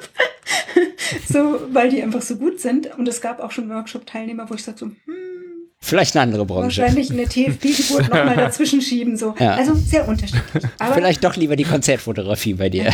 nee, mir ist das nur wirklich wichtig. Ähm, und ich bin da bisher auch, glaube ich, ich weiß nicht, es gibt noch eine Kollegin in Köln, die das auch macht, aber ich habe mit der noch nicht gesprochen, inwieweit, ich glaube, ob die da auch, äh, also die hat schon mal beim Workshop, habe ich gehört, glaube ich, die eigene Teilnehmer dann einfach genommen. Ähm, ob die auch das so aufwendig macht, weiß ich nicht, aber ähm, also ich würde einen Workshop nicht anders anbieten, weil ich denke, ja. das ist ja für die Teilnehmer der wichtigste Teil. Ja, finde ich richtig gut. Also es klingt richtig durchdacht und, und als wenn man da richtig viel mitnimmt als Teilnehmer, finde ich I gut. hope. Also ich ja. hoffe es sehr. Außerdem, außerdem hoffe ich, äh, ich fand den Satz ganz, ganz klug äh, und ganz spannend, wo du gesagt hast, äh, du sagst deinen Teilnehmern, Teilnehmerinnen, dass sie das dann auch auf die Webseite schreiben, äh, dass das Workshop-Bilder sind. Äh, und ich würde fast behaupten, dass ein Drittel der Hochzeitsfotografen-Webseiten äh, da draußen zugepflastert sind mit Style-Shoots. Äh, so. Absolut, absolut, habe ich auch schon gesehen. Und mhm. äh, ich kenne ja. auch Fotografen, so da guckst du auf die Webseite und sagst, okay, da sind neun von zehn Bildern sind aus dem Style-Shoot. Ja, habe ich auch schon gesehen, wobei ich da sage, und das finde ich ist auch eine ganz simple, simple Sache, mit der ich immer gut gefahren bin bleib bei der Wahrheit, weil ja. du, wenn du die fotografierst und du hast nur Style-Shoots gemacht und du machst dann die Hochzeit oder eben die Geburt, dann merken die das ja. Genau, und wenn und du, du erfüllst keine, abpackst, du, du dann werden die dich niemandem empfehlen. Ja. Genau. Und die Bilder kannst du dann auch nicht auf deine Website nee. stellen. Also ich würde, ähm, die müssen nicht schreiben, der ist aus dem Geburtsfotografie-Workshop von Susanne. Also das wäre ja. Klar, aber, aber dazu aber, sagen, dass sie aus einem Workshop ähm, sind. Ich habe das bisher auch, also ich habe letztes Jahr so einen Workshop in, ja, das ist schon ein bisschen länger äh, doch, doch vor einem Jahr so einen Workshop gegeben. Ähm, die, äh, also bisher habe ich noch nicht, ich muss das nochmal nachprüfen, das auf der Website von den Leuten gesehen, sondern ich habe äh, bisher gesagt, macht es so, ähm, dass ihr im Prinzip Wochenbett-Shootings schon macht, an die kommt man ja viel leichter ran oder eben Neugeborenen-Shootings oder Babybauch. Und in der Art sehen die ja schon, wie ihr fotografiert. Fotografieren ist ja eine Handschrift, da hat jeder ein bisschen eine andere auch. Also danach suchen dich auch deine Kunden. Das ist ganz simpel. Ja. Und ähm, wenn du, und schreib drauf, dass du gerne die Geburt fotografieren würdest, ähm, dass die Leute das wissen. Du kannst ja auch die erste Geburt kostenlos machen, damit die Leute einen ja. Anreiz haben, genau. weil das machen tatsächlich welche. Ja, ja, und dann kannst du denen aber diese Bilder mitbringen und kannst sagen, so würde das aussehen. Ja. Und kannst denen das einfach erzählen. Und musst ja auch noch nicht mal sagen, das war beim Workshop. Du kannst ja sagen, das ist mit einem Model und mit einer Puppe gemacht. Ja. So. Ja. Natürlich, also ich lege denen das sehr ans Herz und die, zu denen ich noch Kontakt habe, sagen, sie machen das auch. Klar, das machen dann nicht alle. Ähm, ja. Und ich habe nicht auf ihren Webseiten gesehen, dass sie bisher da irgendwie geflunkert hätten. Ja. Aber ich kann das natürlich, nee, klar. also dafür kann ich leider keine Hand mehr ins nee, Feuer legen. Dann. Aber du sagst es ja zumindest. Ja. Du hast vorhin oder gerade eben bei dem Workshop auch gesagt, dass du noch Werbung in eigener Sache machen möchtest. Oh ja. Ähm, ja, du kannst gerne äh, auch hier Werbung jetzt noch in eigener Sache machen, wenn du das äh, machen möchtest. Das ist ein guter also, Zeitpunkt. Ja. ja, wir haben schon so ausführlich drüber gesprochen. Wer es gehört hat, weiß es ja jetzt dann auch schon. Es sind für den Workshop noch Plätze frei. Der ist am 6. und 7. November. Äh, findet in einer super tollen Location statt, muss ich sagen, weil ich das Glück habe, bei einem schönen jungen Start-up ähm, Räume nutzen zu dürfen. Das heißt, der ist auch, das ist auch groß genug. Sollten wir also strengere Corona-Bestimmungen bekommen, dann haben wir trotzdem alle genügend Platz, um Abstand zu halten und müssten dann halt im Worst Case Masken tragen. Ähm, was wir aber ja bei Geburtsshootings dann auch müssen, wenn wir, wenn es zu der Zeit wieder strenger ist. Ähm, also wer Lust hat, darf sich da gerne auf meiner Website umschauen. Ich glaube, die habt ihr wahrscheinlich unten irgendwo. Die verlinken wir natürlich. Auch genau, den Artikel mit dem, äh, mit dem Workshop, der übrigens Anfang November ist, das hast du noch nicht gesagt. Genau, Anfang November. Ich dachte, ich hätte gesagt 6., 7. November. Jetzt im Herbst, genau. Genau. Hat sie gesagt, Pablo. Okay, Entschuldigung. Kein Problem. Ich darf es noch fünfmal wiederholen. Ich, ich habe währenddessen den Link schnell rausgesucht. Ja. Äh, genau, und ansonsten ähm, vielleicht auch nochmal deine Webseite, damit man äh, auch sich deine Bilder anschauen kann und auch weiß, wie man dich sonst findet. Ja, also äh, meine Website, ich habe ja zwei. Also wer sich für Geburtsfotografie oder Familienfotografie interessiert, der macht Susanne Kraus zusammengeschrieben.de. Kommen wir leider nicht mehr frei. Und wer lieber die Porträts sehen möchte, der macht ein Minus zwischen Susanne und Kraus und dann kann er kommen oder de nehmen. Das spielt keine Rolle, da findet man mich unter beiden. Ich finde die eigentlich ganz schön. Schöne Trennung. Ich habe gerade ausprobiert, ob man dich wirklich unter beidem findet. Tut man, oder? Äh, Hoffentlich. Äh, ja, es, es, dauert einen Moment, aber genau, dann findet man dich unter beidem. Ja, ja wenn du Susanne Kraus und München oder Susanne Kraus ja. und Fotografin, also Kraus mit Doppel-S, ganz wichtig, genau. ähm, eingibst, dann findest, findest du ja. wahrscheinlich ähm, die Familien vorher, weil diese ist viel stärker frequentiert, die Seite, weil ja viele genau. Familien suchen, suchen. Genau. Nee, wir verlinken beides. Gerne. Finde ich gut. Ja. Schade, jetzt hätte ich euch auch noch gerne ein paar Fragen gestellt. Wir haben jetzt zwei Stunden auf der Uhr. Krass. Oh wow, okay. Du musst schneiden. Es, ich ich schneide gar nicht so viel. Ich schneide vorne und hinten ein bisschen was weg, äh, leg die Spuren übereinander und dann äh, packe ich ein paar Links dazu. Gut. Das war aber sehr, sehr informativ. Ich habe sehr viel Neues gelernt. Ähm, ja, ich auch. Und äh, vor allem ja, auch in, auch in Bereichen, wo ich, wo ich gar nichts, ich glaube, Chris, also ne, wir haben auch jetzt in Bereichen Einblicke gekriegt, wo wir irgendwie noch nie reingeguckt haben. Finde ich sehr spannend. Absolut. Nee, wirklich. Und äh, ich glaube auch so ein bisschen, jetzt, wir, wir sind, glaube ich, so ein bisschen außerhalb der, der Branche und äh, haben mhm. sozusagen so ein bisschen den, eine andere Leidenschaft neben der Fotografie entdeckt und haben jetzt die Fotografie nur als Leidenschaft nebenbei. Aber ich glaube auch den, es ist sehr schön zu sehen, dass man so viele Wege dadurch finden kann und dass es so viele verschiedene ähm, Blickwinkel darauf gibt, die einfach das immer interessant machen und die einfach immer eine Möglichkeit bieten. Und ähm, das war sehr das war sehr schön zu hören. Das war sehr hilfreich. Außerdem, ja, wobei ich denke, ihr seid gut dabei, wenn ihr es nicht beruflich macht, weil ich wirklich glaube, in eurer Generation, boah, ich weiß nicht, ob du das jetzt rausschneidest, aber mir tun die Leute da echt, echt leid manchmal, weil ich mir denke, also wenn du davon leben musst, ich meine, ich bin davon ja auch nie reich geworden, aber ähm, ich konnte noch irgendwie meine Kinder halbwegs irgendwie ernähren. Ja. Und ich denke mir manchmal, boah, die unterbieten sich ja zum Teil. Mhm. Und ich sehe das auch auf Instagram immer mehr, diese ganzen Dauer-TFP-Anbieter, wo du merkst, die haben noch irgendwie kein bezahltes Shooting fotografiert, ja. auch wenn sie irgendwie äh, 5000 Follower haben. Ja, nee, das stimmt. Ähm, Leute, macht kein, okay, das, ich will jetzt nicht sagen, macht kein TFP. Nee, macht kein TFP, stimmt auch nicht. Nee. Ja, ja, macht, macht nur TFP, wenn ihr anfangt. Und ja. fangt nur mhm, an, genau. wenn ihr es ja. fertig macht. Und genau, macht faire Preise. Ja. Macht faire Preise, macht verhungert nicht. Verhungert nicht. Äh, übrigens noch mal ein persönliches Lob, das ist eine sehr schöne Podcast-Stimme. Ja, das haben oh, wir gleich am Anfang schon gesagt. Das ja. ist, ich denke mir, aber ich bin so heiser schon nee, inzwischen. das ist, ist richtig mhm. gut. Eine sehr schöne Podcast-Stimme, fand ich gut. Gut. Gut. Und ich hoffe, ich habe nicht zu schnell geredet, weil ich rede Nein. sehr schnell. Nee, auf keinen Fall. Alles gut. Nein, überhaupt gar nicht. Es war ja. wunderschön, dir zuzuhören. Genau. Also ich kann euch das Lob zurückgeben. Ihr habt süße Fragen gestellt und es hat großen Spaß gemacht und ich hoffe, nicht gelangweilt zu haben. Das freut uns.